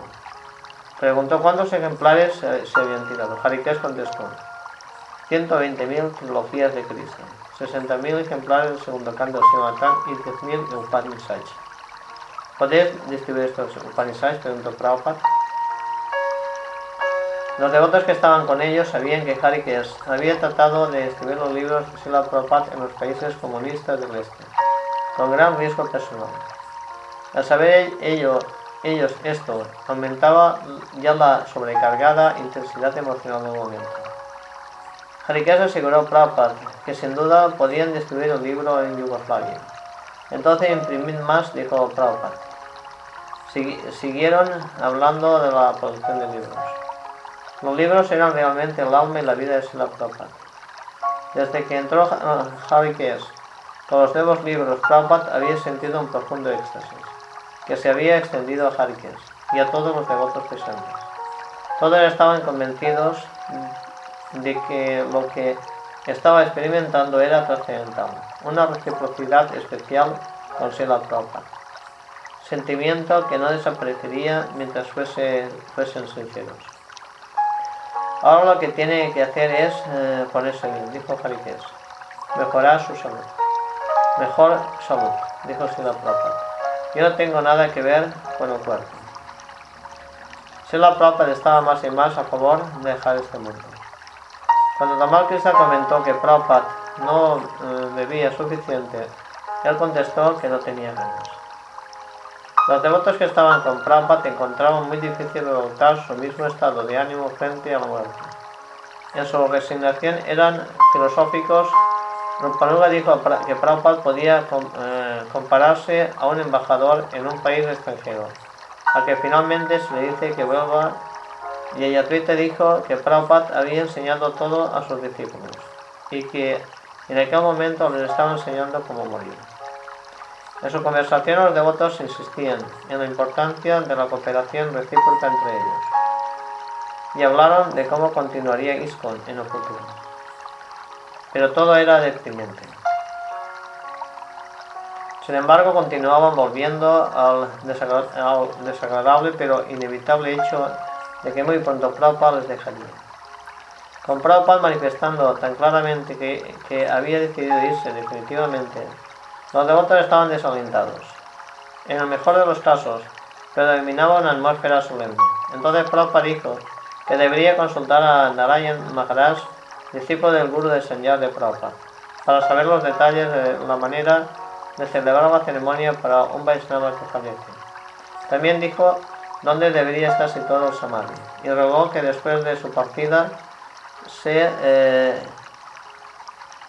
sirviese una fiesta en todos los templos principales de Vrindavan, que es donde debería correr con los gastos. A cierto nivel todo parecía seguir como de costumbre. El tiempo en octubre era muy agradable. Los niños de Gurukul seguían su vida habitual y adoración de la divinidad seguían celebrándose como de costumbre. Pero delante del templo los obreros comenzaron a limpiar un espacio para el samadhi de Prabhupada. A pesar de su anterior promesa de vivir, Sela Prabhupada dijo que su vida aún estaba en manos de Cristo. Todo lo estaba. Su libre elección no significaba que fuese totalmente independiente. Por el contrario, la actitud del devoto puro es la de rendirse libremente a Cristo, ocurra lo que ocurra.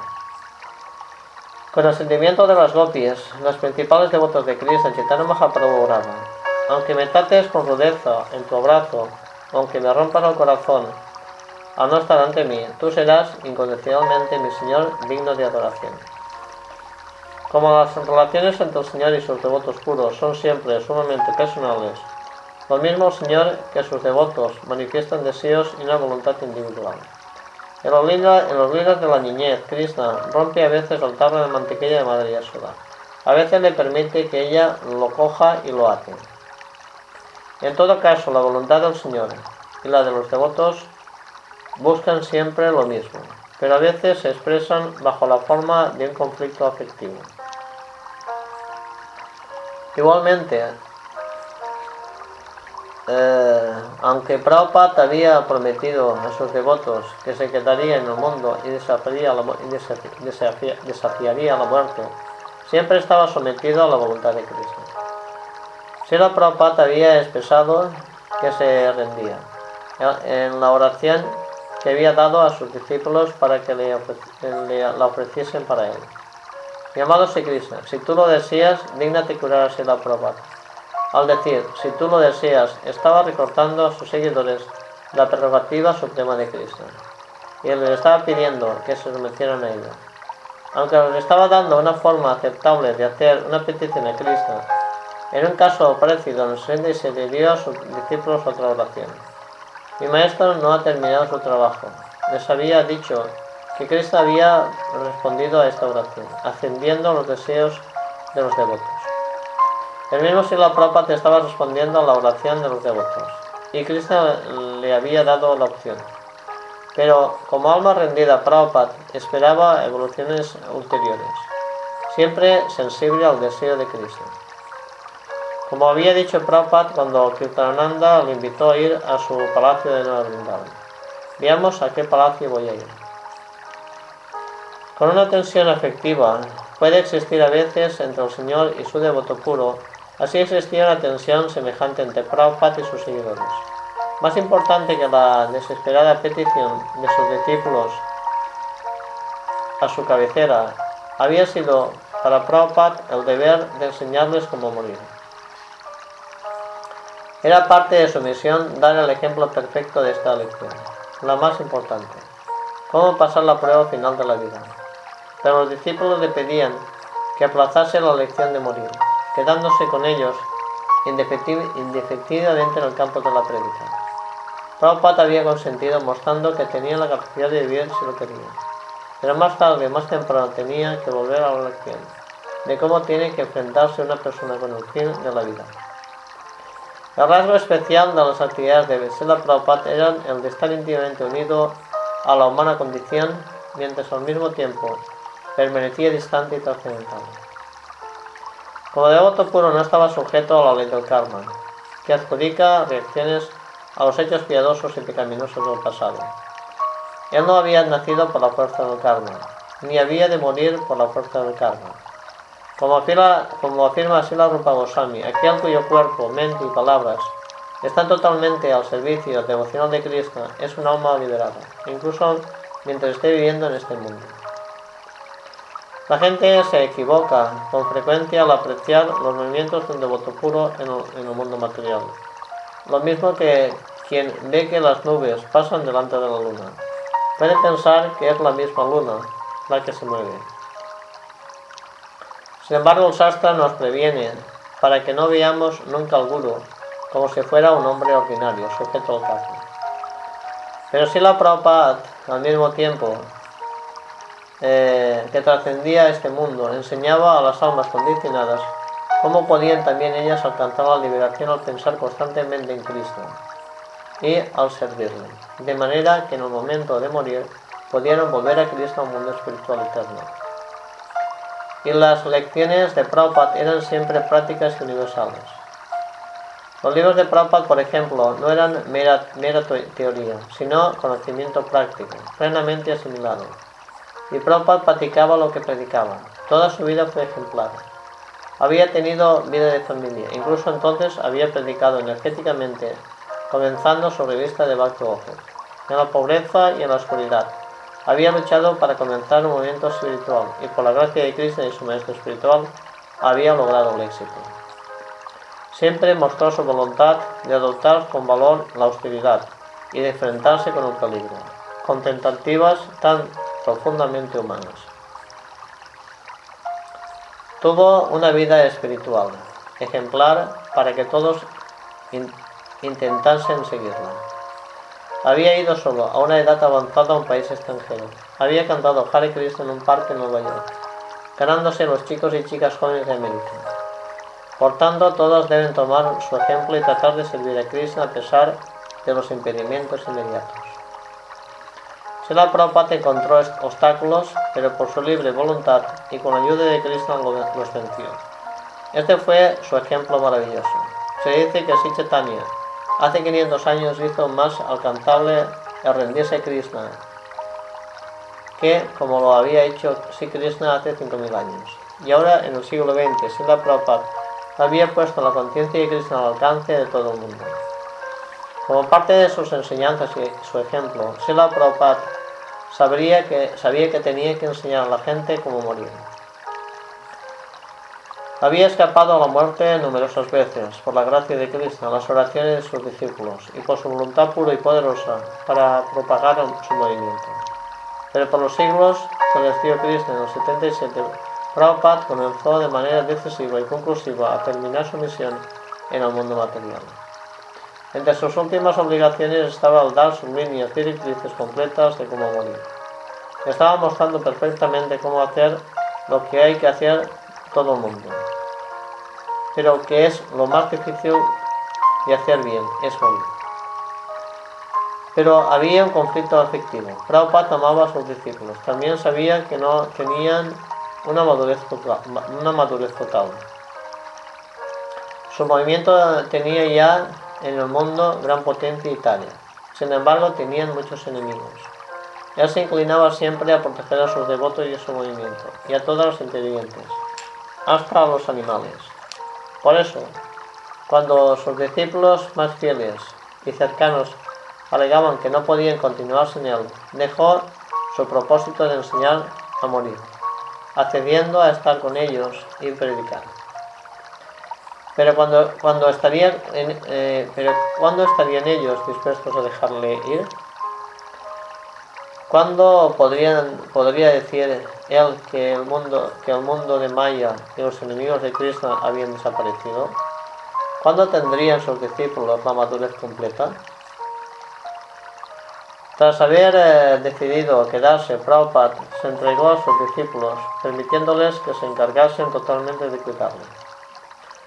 Los que participaban en aquellos cuidados recordaban que jamás el Prabhupada había permitido un trato tan íntimo entre él y sus discípulos. Solo había sido comparable a cuando en Nueva York en el 66 tenía un tratamiento muy familiar con las primeras personas que se le unieron, pero no sabían nada de la etiqueta para tratar con un maestro espiritual.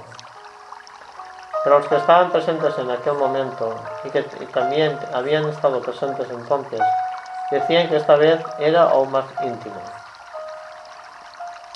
En un momento dado, Kirtananda insistió con firmeza en que Sila Prabhupada bebiese un vaso de zumo. Aunque hubiese dicho que ya no quería más, Kirtananda se sentía incómodo al insistir. Yo no soy como madre Yasoda. Para poder hacer esto, decía. No se me olvida que usted es mi maestro espiritual, pero Sila Prabhupada se permitía recibir órdenes de Kirtananda. Del mismo modo, Bhavananda Tamal Krishna Bhaktichar Upendra y otros sirvientes persuadían a Sila Prabhupada para que siguiese ciertas dietas y cuidaban de su cuerpo constantemente. Los eh, demás devotos les recordaba la historia de Isvarapuri, que cuidó físicamente a su maestro espiritual Madhavendra Puri. Cuando Madhavendra estaba en la última etapa de su vida y aparentemente inválido, según Chaitanya Charitamrita, fue con estos humildes cuidados corporales como Puri probó su amor por su maestro espiritual y por lo que se le permitió ser el maestro espiritual de Sichetanya. Sila Prabhupada había diferido las lecciones de morir porque prefería dar a sus discípulos la oportunidad única de servirle con amor puro y sencillo. Ya lo permitió, no solo a unos pocos, sino a todo el que fuese brindado. Muchos fueron, y a todos se les permitió entrar en el cuarto de Prabhupada, darle masaje, estar con él todo el tiempo que quisieran, día y noche, cantando el santo nombre para complacerle. Sila Prabhupada también eh, recomenzó sus traducciones, y esto se hacía a la vista de todos. Cuando anteriormente siempre había trabajado en la soledad, en aquel momento animaba a todos los devotos a que fuesen mientras él estaba acostado, dictando sus significados de Bhaktivedanta. Un devoto le leía en voz baja el texto en sánscrito, mientras otro le sostenía el micrófono cerca de la boca. Su voz a veces apenas se oía, pero la Prabhupada hablaba. Los discípulos observaban ellos llenos de respeto cómo trabajaba su maestro espiritual. Sus pensamientos eran claros, citaba de memoria referencias de esas escrituras, y su exposición filosófica era rigurosa. Prabhupada se estaba entregando completamente y también lo declaraba al decir a los devotos que estaban allí. No me dejéis nunca. Y no, y no puedo vivir sin vuestra compañía. Ellos le habían pedido que se quedasen y él había accedido, confiándose completamente a su cuidado. Los que tuvieron la bendición de prestar este servicio se sintieron pasar por encima de todas las barreras de la resistencia a servir, igual que todas las barreras de los deseos materiales. Al servir personalmente la Prabhupada, sentían la fuerza de la rendición completa. Sentían que aquello les sostendría siempre, hasta cuando Sila Prabhupada hubiese dejado finalmente el mundo. Prabhupada también seguía hablando, como lo había hecho en los últimos meses de no tener miedo a la muerte y estar fijo en el conocimiento trascendental. Cuando Hridayananda Goswami le, le, presentó algunos de sus libros que acababan de publicarse en portugués, Prabhupada le animó diciéndole, eso es vida, el mundo material no es más que huesos. Los huesos no son nuestra vida real. Nuestro verdadero interés es la oferta vital. Los huesos pueden quedarse o, o marcharse, no importa. La verdadera vida los sostiene. Incluso hay una historia que hubo de un rishi que solo tenía huesos. Hay una ciencia por la que pueden sostener la vida con huesos nada más. Irania casi lo hizo. Usted, también lo está haciendo, se la propa, dijo Tamal Krishna. Pues cuida de los huesos el mayor tiempo posible, dijo Prabhupada. Pero la vida real está aquí. Recuérdalo siempre. El mundo material significa que estamos manteniendo los huesos y la carne unidos pero ellos no tienen conocimiento de lo que son. Cuando Atriya Rishi visitó a Sila Prabhupada y le rogó que fuese a Teherán, Prabhupada dijo que estaba listo para ir, pero ahora tiene que tomar un montón de huesos. Por supuesto, estos eran los temas que Prabhupada había enseñado siempre, los mismos temas que aparecen en sus libros. Pero las lecciones eran más impresionantes y conmovedoras cuando Prabhupada las aplicaba en su propia situación. Más, eh, de un devoto, más que un devoto comparaba a Prabhupada como Vishmaneva, que dio importantes instrucciones en sus últimos días. Así como Bhishma no sentía el dolor y, pronunciaba, eh, y, no, pronunciaba doctor, doctos o afectivos discursos, él ah, hablaba eh, muy claramente las, escrituras, hasta en su lecho de, flechas.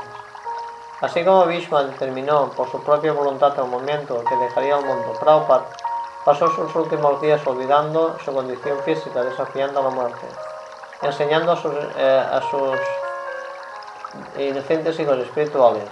Pero los hijos de Prabhupada no pudieron ya quedarse allí y escuchar solamente lecciones filosóficas. Prabhupada había aceptado su afecto cuando le habían pedido que se quedase con ellos. En aquel momento querían manifestarse aquel afecto en el único mundo que ellos comprendían, un mundo con Sila Prabhupada, y hablando con ellos, viendo y reprimiéndolos, como él quisiera. Ellos querían que comiese y bebiese, y estuviese de nuevo físicamente fuerte.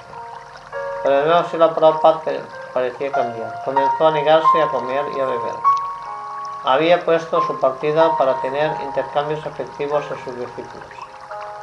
Al mismo tiempo, al rechazar comer y beber, mostraba su preferencia por abandonar este mundo. Admitió ser apremiado que era una línea de conducta imposible, la de vivir sin alimento ni bebida. Tampoco esperaba ni, ni quería milagros. Si había de ponerse mejor, se había tomado tomando alimento. Pero por sus propias razones no comía. Decía que la recuperación era material y no la quería. Se mantenía estrechamente unido a la voluntad de Cristo, permitiendo que le sostuviera el santo nombre. Los doctores que iban a verle estaban perplejos, pero los que eran Vaisnavas comprendieron y respetaron su prerrogativa. Los sirvientes de Prabhupada hicieron tentativas llenas de ansiedad para hacer que Prabhupada tuviese un tratamiento regular, pero Prabhupada prefería tomar solamente Kirtan y Bhagavatam. Y al mismo tiempo sostenía una voluntad vivir. Él comprendía la ansiedad de sus discípulos, explicaba pacientemente la sorprendente situación en la que estaban. Él quería que les cuidase y les permitiera que tratasen de curar, tratara de curarles, sabiendo que esto les llevaría más y más a una rendición de amor. Gradualmente fue haciéndose más claro que la voluntad de Cristo indicaba la partida de Prabhupada. Se la Prabhupada dijo Ananda, tratando de convencerle, basándose siempre en el supuesto, en el supuesto de que Prabhupada podía eh, quedarse si quisiera. Su presencia en este planeta es lo único que está evitando que tenga lugar el ataque de Kali No tenemos idea de lo que pasará si se va. Eso no está en mis manos, dijo Prabhupada, con una claridad de conciencia total. Krishna Balaram. La Prabhupada hablaba siempre claramente, con lógica, con total devoción a Krishna. Hasta el final se ocupó de, asuntos prácticos, organizando el Bhaktivedanta Charity Trust para reconstruir antiguos templos de Bengala, disponiendo detalles finales referentes a propiedad y dinero de ISKCON. Al llevar todos estos asuntos siempre estaba alerta y se absorbía en el Kirtan y en el Bhagavatam. Pero era evidente que a pesar de su promesa, se dirigía inevitablemente hacia la lección final. Él enseñaba que el amor estaba más allá de la muerte que el amor de un discípulo podía hacer volver al mundo a un maestro espiritual para quedarse en él. Y que el devoto puro tenía la capacidad de quedarse en el mundo aún después mm, de haber terminado el tiempo que tuviera asignado para vivir. Sin embargo, avanzando con regularidad hacia el punto final, los devotos no se sentían enojados con él, ni engañados porque estuviera actuando así. Él les había dicho que Krishna le había dado plena voluntad de acción. Y también ellos, por su libre albedrío, le habían pedido que se quedase. Y él había accedido, pero sabían que él no estaba obligado a hacerlo. Si a pesar de sus oraciones Krishna decía a Prabhupada que debía volver al hogar, volver a Dios, ¿qué podían hacer ellos? Solamente aceptar. Si Sila Prabhupada lo aceptaba, ellos lo aceptarían también. Sin embargo, nada podía cambiar el hecho de su amor rendido. Había llegado a ser un firme pacto que no se podía romper por ningún cambio material. Ellos habían pasado la prueba del servicio eterno de amor, y esto no se lo podía llevar la muerte. Hasta el final hubo intervalos de dulzura, lo mismo que, que se manifiesta lo mismo que de manifiesta energía en el indomable espíritu de lucha por Cristo que tenía la Prabhupada. Un día llegó inesperadamente la hermana de Prabhupada, Kissima, y le, y le pidió que le hiciera un, un En aquel momento Kirtananda estaba tratando de poner a Prabhupada en el camino de la recuperación, aumentando los líquidos paulatinamente apoyado por otros devotos, se puso a la idea de que tomase de pronto alimentos sólidos. la Prabhupada insistió, no importa si es bueno o malo, para mí lo que ella prepare, dijo Prabhupada. Ella es Vaisnavi, me sentará bien. Comenzó a hablar con suma humildad. Quizás me haya vuelto algo orgulloso a causa de mi opulencia y de mi éxito. Dijo, ahora Dios ha hecho añicos este orgullo. Si no tienes cuerpo, ¿de qué vas a estar orgulloso? Bhakticharo protestó, la Prabhupada. Todo lo que usted ha hecho, lo ha hecho por Cristo. Puede ser, pero en este mundo, sin saberlo, se cometen ofensas. Al oír esto, Kesima exclamó, no, no, él nunca ha cometido ninguna ofensa. Usted no puede cometer ofensas, dijo Bhakticharo. Usted es el más amado de Dios. ¿Cómo podía cometer ofensas? Soy un poco temperamental, dijo Prabhupada. Solía emplear palabras como bribón, cosas por el estilo. Yo nunca he transigido. Algunos acostumbraban a decir que llevaba una maza en la mano y el Bhagavatán en la otra. Así predicaba yo. De todas maneras, disponer las cosas para mi hermano. También tuvieron la visita de los hermanos espirituales de Sela Prabhupada y de nuevo Prabhupada pidió perdón por sus ofensas. Una vez fueron Skichana Kishanas Babaji, Puri Maharaj, Ashram Maharaj, Ananda Prabhu, Purushottam Brahmachari y unos 20 más y estuvieron al lado del lecho de Prabhupada. Él estaba descansando cuando llegaron y se unieron al kirtan hasta que despertó. Cuando les vio pidió que le levantaran. Sentado en su cama, rodeado de sus hermanos espirituales, les habló. Todo el mundo es un hermoso terreno para predicar la conciencia de Cristo, dijo. No me importó si iba a tener éxito o no. La gente está dispuesta a aceptarlo. Todos lo aceptan ya.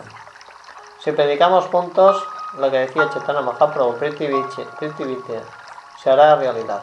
Lo tenemos todo difundir el santo nombre y destruir pasado. Hay muy buen terreno, en África, en Rusia, en todas las partes, lo, lo van aceptando. Cuando Prabhupada comenzó a rogar a sus hermanos espirituales que le perdonasen, protestaron. Tú eres el líder eterno, afirmó uno de ellos. Tú mandas en nosotros. Tú guíanos y ríñenos. Perdonad todas mis ofensas, repetía Prabhupada. Me enorgullecí de toda mi opulencia. No dijo Puri Maharaj. Nunca, nunca has tenido orgullo. Cuando empezaste a predicar la opulencia y el éxito te siguieron. Era la bendición de Chaitanya Mahaprabhu y de Cristo. No hay posibilidad de que hayas cometido ofensa alguna. Cuando Sila Prabhupada dijo ser Mahapatita, sumamente caído, Puri Maharaj no lo aceptó. Tú has salvado a millones de personas en todo el mundo, dijo. Por tanto, no se, te puede hablar, no se, puede, no se puede hablar de ofensas. Se te debe llamar Mahapatita Pavan, el gran salvador de los caídos. Los discípulos de Prabhupada consideraron las disculpas de Prabhupada eh, pidiendo perdón a sus hermanos espirituales como una manifestación de su humildad. Pero también estaban desconcertados. Desde luego los hermanos espirituales de Prabhupada eran sinceros al decir que Prabhupada no había cometido ninguna ofensa. Todo lo que había hecho, lo había hecho para, por Cristo. Pero Prabhupada también era sincero al pedir perdón. Era la hermosa gema de, su humildad, pedir perdón a todos. Para predicar exhibió esta gema no siempre había sido la manera más efectiva de difundir las, misericordiosas enseñanzas de Krishna en todas las ciudades y aldeas.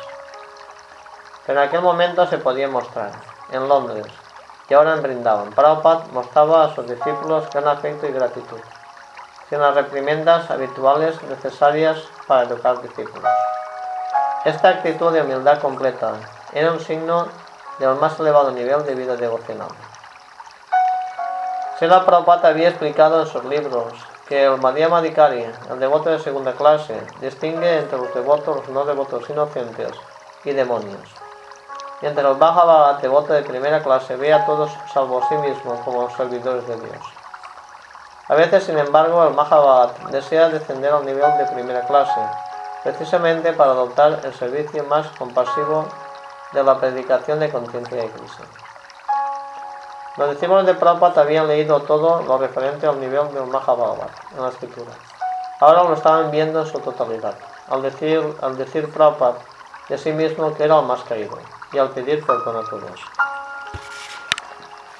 Sela Prabhupada se había enterado del programa de, su discípulo Lokana Swami, que iba con un pequeño grupo en un carro de bueyes, predicando por las aldeas de toda India. Lokanath había contado a Prabhupada que en el curso de sus viajes había visitado recientemente tirtas como Badalika Arram, Bin Kapur. Sela Prabhupada se animó a oír esto y pasó a experimentar un deseo trascendental de ir a él, mismo en un carro de bueyes para dar la vuelta a Brindavan.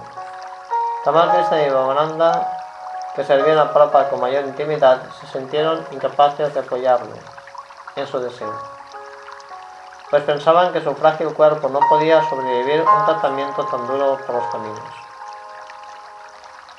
Pero si la Prabhupada decía, morir en Parikram es algo glorioso, y les pidió que lo llevasen. Surgió una controversia entre los devotos. Algunos dijeron que el deseo de Prabhupada de ir en Parikram debía cumplirse inmediatamente, como una orden del maestro espiritual. Él lo quería y no se le podía negar. Sin embargo, el doctor les aseguró que el cuerpo de Prabhupada no sobreviviría a los sacudidos del carro. Los numerosos devotos que se agolpaban en torno a la cama de Prabhupada pues tenían opiniones diferentes. Prabhupada se dio cuenta de esto. Sin embargo, siguiendo sus deseos, Lokanath salió y alquiló un carro de huellas que preparó para el viaje. Lokanath y Hansaduta propusieron que el Parikram fuese a la ciudad de Vrindavan o visitasen los siete templos principales de los dos Entonces dijeron que como el día, el día siguiente era Govardhan Puya, Prabhupada podía ir a la comunidad de Govardhan. Tamal Krishna, Bhavananda y Bhakticharo protestaron de manera inflexible contra, contra el Parikram. Un experimento de un día, decía Prabhupada, es por un día. Están seguros de que en un día no moriré. Le gustaba la idea de ir a Govardhan. Y podemos cocinar allí, dijo Lokanath Swami. Tenía experiencia, aseguraba Prabhupada. Hice picnic muy bueno, dijo. Después de discutir que si, de que sí o no, los devotos decidieron finalmente que el día siguiente, por la mañana temprano, deberían hacer la Prabhupada en un carro de bueyes a Govardhan. Después la mayoría de los devotos dejaron solo a Prabhupada para pasar la noche. Más tarde aquella misma noche, Recibió la visita de Niskinchana Krishnadas estuvo con Prabhupada cantando, y a veces hablaba en bengalí. De pronto Tamal Krishna y Bhavananda fueron al lado de Prabhupada. Los dos estaban llorando. Fue decir, con gran inquietud. Prabhupada comprendiendo lo que, lo que pasaba. ¿No, ¿No queréis que vaya? Preguntó. Bueno, sí lo apruebo, dijo Tamal Krishna. Se lo diré. Ahí arriba, en mi cuarto, me estoy poniendo nervioso por momentos yendo de un lado a otro. Dos de los devotos me han dicho que la carretera es tan mala que si va tendrá sacudidos por todo el camino. La carretera es terrible, no puedo comprender. Se la propa por qué hemos de ir precisamente mañana. Si alguien quiere que vaya, soy yo. Pero ¿por qué hemos de ir cuando está usted en estas condiciones? No lo puedo entender. ¿Por qué hemos de, tirarlo todo por la ventana? E ir mañana mismo. No lo puedo entender. Bueno, dijo Prabhupada, en voz baja. Al instante accedió a su ruego que no fuese. Ya hizo la Prabhupada, dijo Bhaktichari, que también estaba allí. Gracias a la Prabhupada, dijo Ananda muy aliviado. Bueno, ¿estáis satisfechos? Ahora sí lo, sí lo estoy, se la Prabhupada. Dijo Ananda, sí, mi ansiedad era enorme. Olvídalo, no te daré motivos de ansiedad. En realidad, eh, la Prabhupada dijo a estamos tan apegados a usted que a veces nos lleva usted a la locura. Esta noche nos estábamos volviendo locos. No, no, no lo haré, dijo Prabhupada, Rai Maharaj. Prabhupada se volvió a Niskichananda Krishna Maharaj y dijo, fíjate qué afecto tan grande me tiene. Prabhupada dijo a Tamal la manera que tienen de tratarnos nos hace más que aumentar nuestro apego a cada momento. Es mi deber, dijo Prabhupada. Los devotos vieron de buena gana, comprendiendo. En efecto, podían comprender que era su deber. Con todas sus acciones y comportamientos, la intención de Prabhupada era atraer a almas espirituales y entregárselas a Cristo. Su método era el servicio de amor, pero no lo hacía para él mismo. Él los entregaba a Cristo. Era su deber. 14 de noviembre del 77, las 7 y media de la tarde. En el cuarto de Cristo Balaram Mandirin brindaban, la Prabhupada dio su última instrucción, dejando este mundo mortal y volviendo a Dios. Su partida fue ejemplar porque toda su vida había sido ejemplar. Una partida que marcó el término de una vida de servicio de devoción puro para Cristo. Pocos días antes del final, Prabhupada había dicho que seguía estudiando todo cuando podía, y su secretario había observado. Usted es la inspiración, sí. Había contestado Sila Prabhupada. Lo seguiré haciendo hasta que dé mi último suspiro. El último suspiro de Prabhupada fue glorioso, no a causa de ninguna demostración mística de última hora, sino porque permanecía en una conciencia de Krishna perfecta. Lo mismo que el abuelo Bhishma permaneció completamente sosegado, noble y grave, enseñando hasta el final. Predicaba que la vida viene de la vida, no de la materia. Estaba mostrando que había que predicar con cada respiración. Los numerosos devotos que llenaban la vasta habitación fueron testigos de que hasta el final Prabhupada fue exactamente el mismo. No hubo nada que de pronto estuviese en contradicción con lo que había mostrado o enseñado. Por tanto, en el momento de su partida estuvo enseñando cómo morir, al estar siempre dependiente de Cristo. El final de Prabhupada fue tranquilo. En la noche del 14 de noviembre, el Kaviraj le preguntó, ¿desea algo? Prabhupada respondió débilmente, Kuch Icha Nahi, no deseo nada. Su partida se produjo en condiciones perfectas en Vrindavan con los devotos. Pocos meses antes, una niña, hija de uno de los discípulos de Prabhupada, había fallecido en Vrindavan. Cuando le preguntaron a Prabhupada si había vuelto a Dios para unirse personalmente a Krishna, él había dicho, sí, cualquiera que abandona su cuerpo en Vrindavan se libera. Por supuesto, Vrindavan también significa el estado de pura conciencia de Krishna. Como dijo Advaita Charya a Sichetanya, donde tú estás es Vrindavan.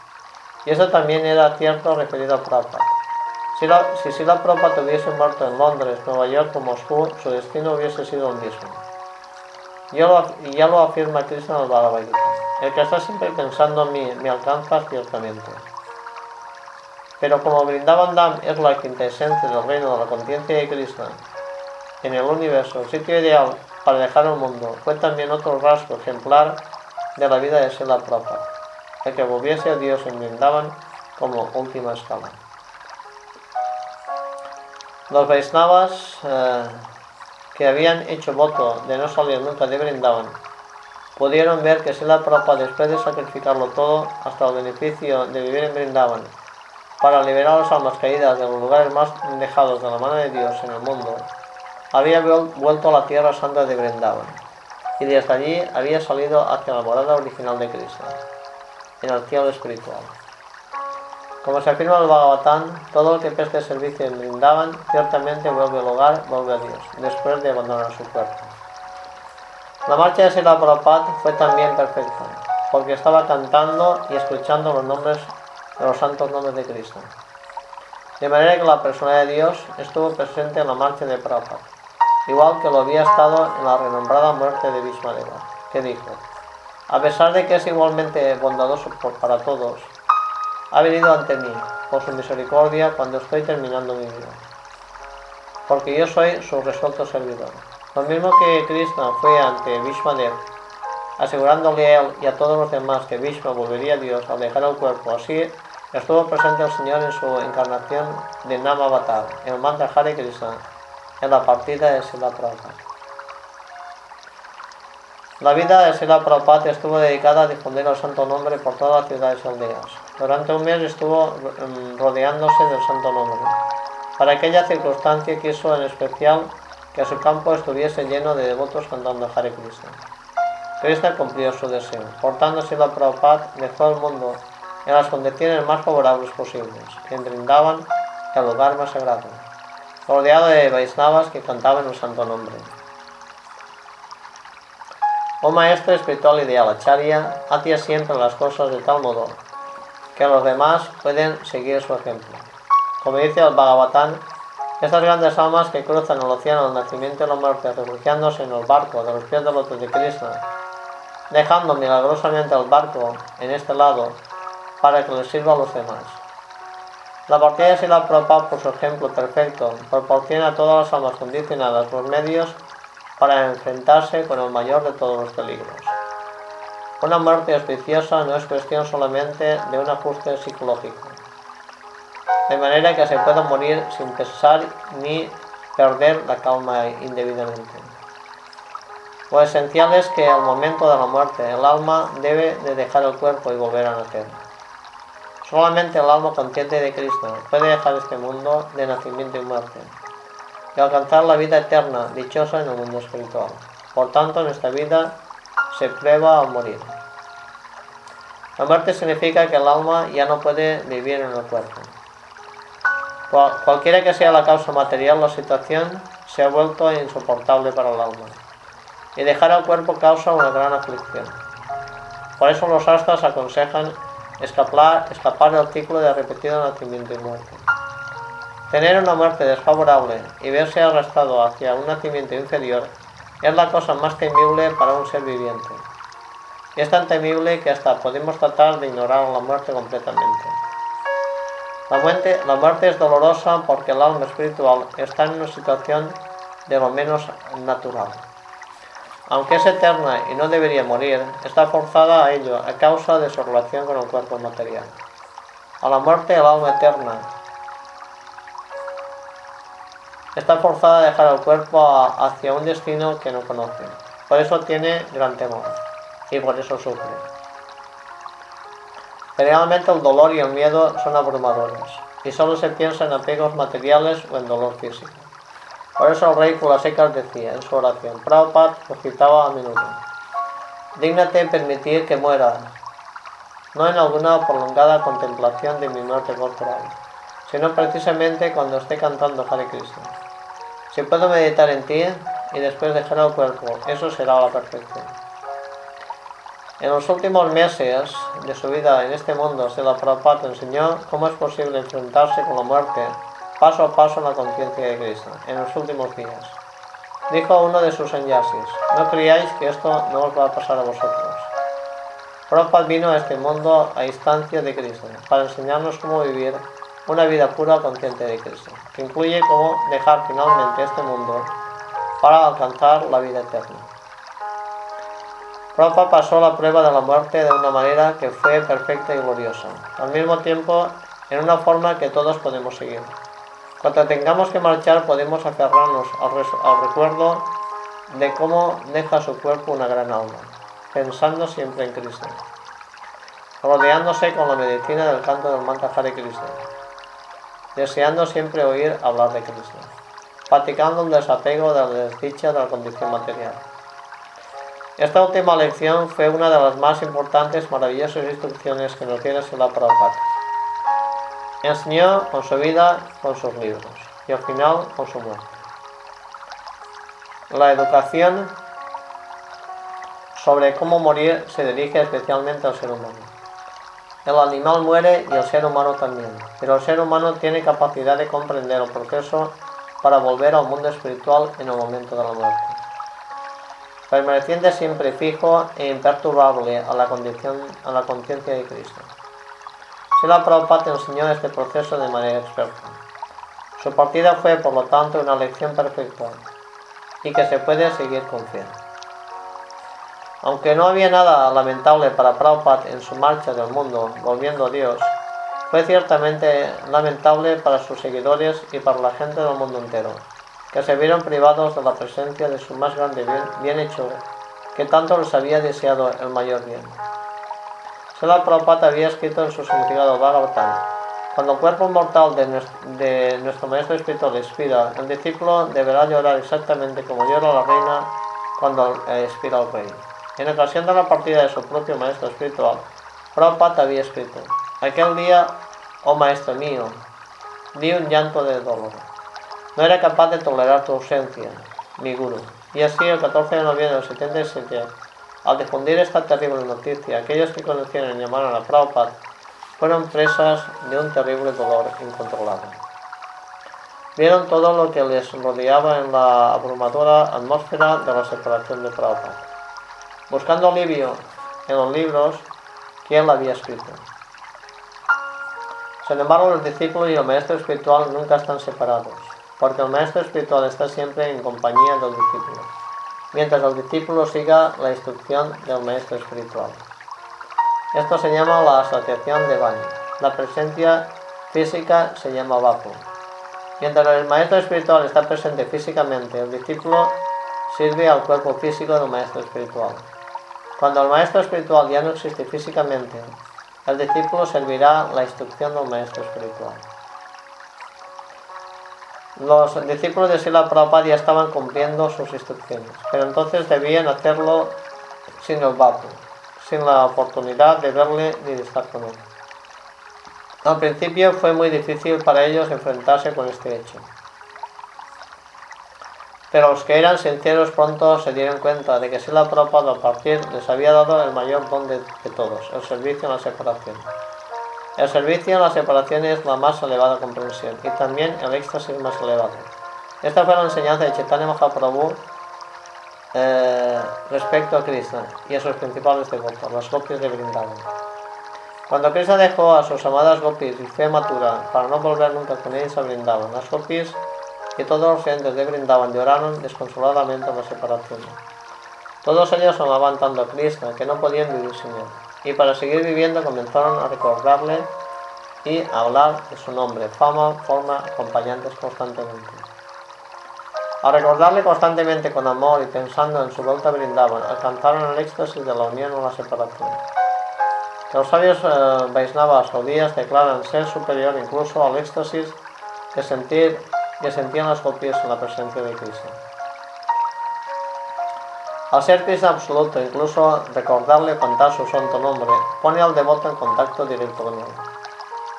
Pero como al mismo tiempo siente su separación, hay otra dimensión más de una inconcebible unión y separación simultáneas. Es el compendio de la comprensión de la conciencia de Cristo. Los seguidores de Prabhupada conocían este principio de servir en la separación, conocido técnicamente como Viparlamba Seva pero para la mayor parte de devotos era un concepto teórico. Antes de poder sentir la intensa separación amorosa de Krishna, hay que sentir primeramente una intensa atracción por él. Pero para el alma condicionada, que ha olvidado y abandonado a Krishna y ha venido al mundo material por el hechizo de Maya o la ilusión, la separación de Krishna se basa en la ignorancia y el olvido completos. Al venir a la vida espiritual, el neófito comienza a despertar a la existencia real de Dios. A medida que supera los erróneos conceptos ateos, después con la práctica llega poco a poco a adoptar la, la relación de servir a Cristo, al servir a su maestro espiritual. El amor intenso de Krishna en la separación es la fase más avanzada. Y no es posible que la logre completamente un neófito. Así que el servicio en la separación se había quedado en enseñanza teórica para muchos seguidores de Prabhupada. Pero cuando Sila Prabhupada abandonó este mundo y dejó a sus discípulos que continuasen su misión, ellos comprendieron al momento su unión en separación. Él se había ido, pero seguía estando muy presente. Esta comprensión no era una simulación ni un mito, ni tampoco un fenómeno psíquico sentimental, telepatía, comunión con el muerto, ni nada parecido. Era una realidad completamente sustantiva, práctica, palpable. Era un hecho real. Si la Prabhupada les había dado el servicio personal y entonces debían continuarlo. Prabhupada seguía estando presente a través de sus instrucciones. Todo el néctar de su relación directa con él, el néctar de la conciencia de Krishna que él les había dado y que había compartido con ellos, aún seguía a su alcance. Para los discípulos de Prabhupada, el servicio en separación era indudablemente un hecho. De lo contrario, en aquel momento en el que ellos estaban sin su presencia personal, ¿cómo hubiera sido capaz de mantenerse en la vida espiritual? El hecho de que podían continuar como antes, aumentar su sentimiento de devoción y hasta aumentar su capacidad de servicio significaba que Prabhupada aún estaba realmente con ellos así como la última instrucción de Sela Prabhupada fue la lección de cómo debe de morir un ser humano. Las enseñanzas después de más allá de la muerte, cómo aplicar prácticamente la enseñanza filosófica más elevada del Vaisnavismo Gaudiya, esta comprensión dio a los devotos gran esperanza de que Sila Prabhupada y la vida revolucionaria de la conciencia de Krishna que había llevado con él no había terminado con su partida. Con frecuencia, cuando muere una gran personalidad, termina su contribución. Pero la presencia de Prabhupada permaneció y se extendió, y mantiene la vida de sus devotos, y sigue estando a cargo expandiéndose su conciencia de Krishna. Se la Prabhupada.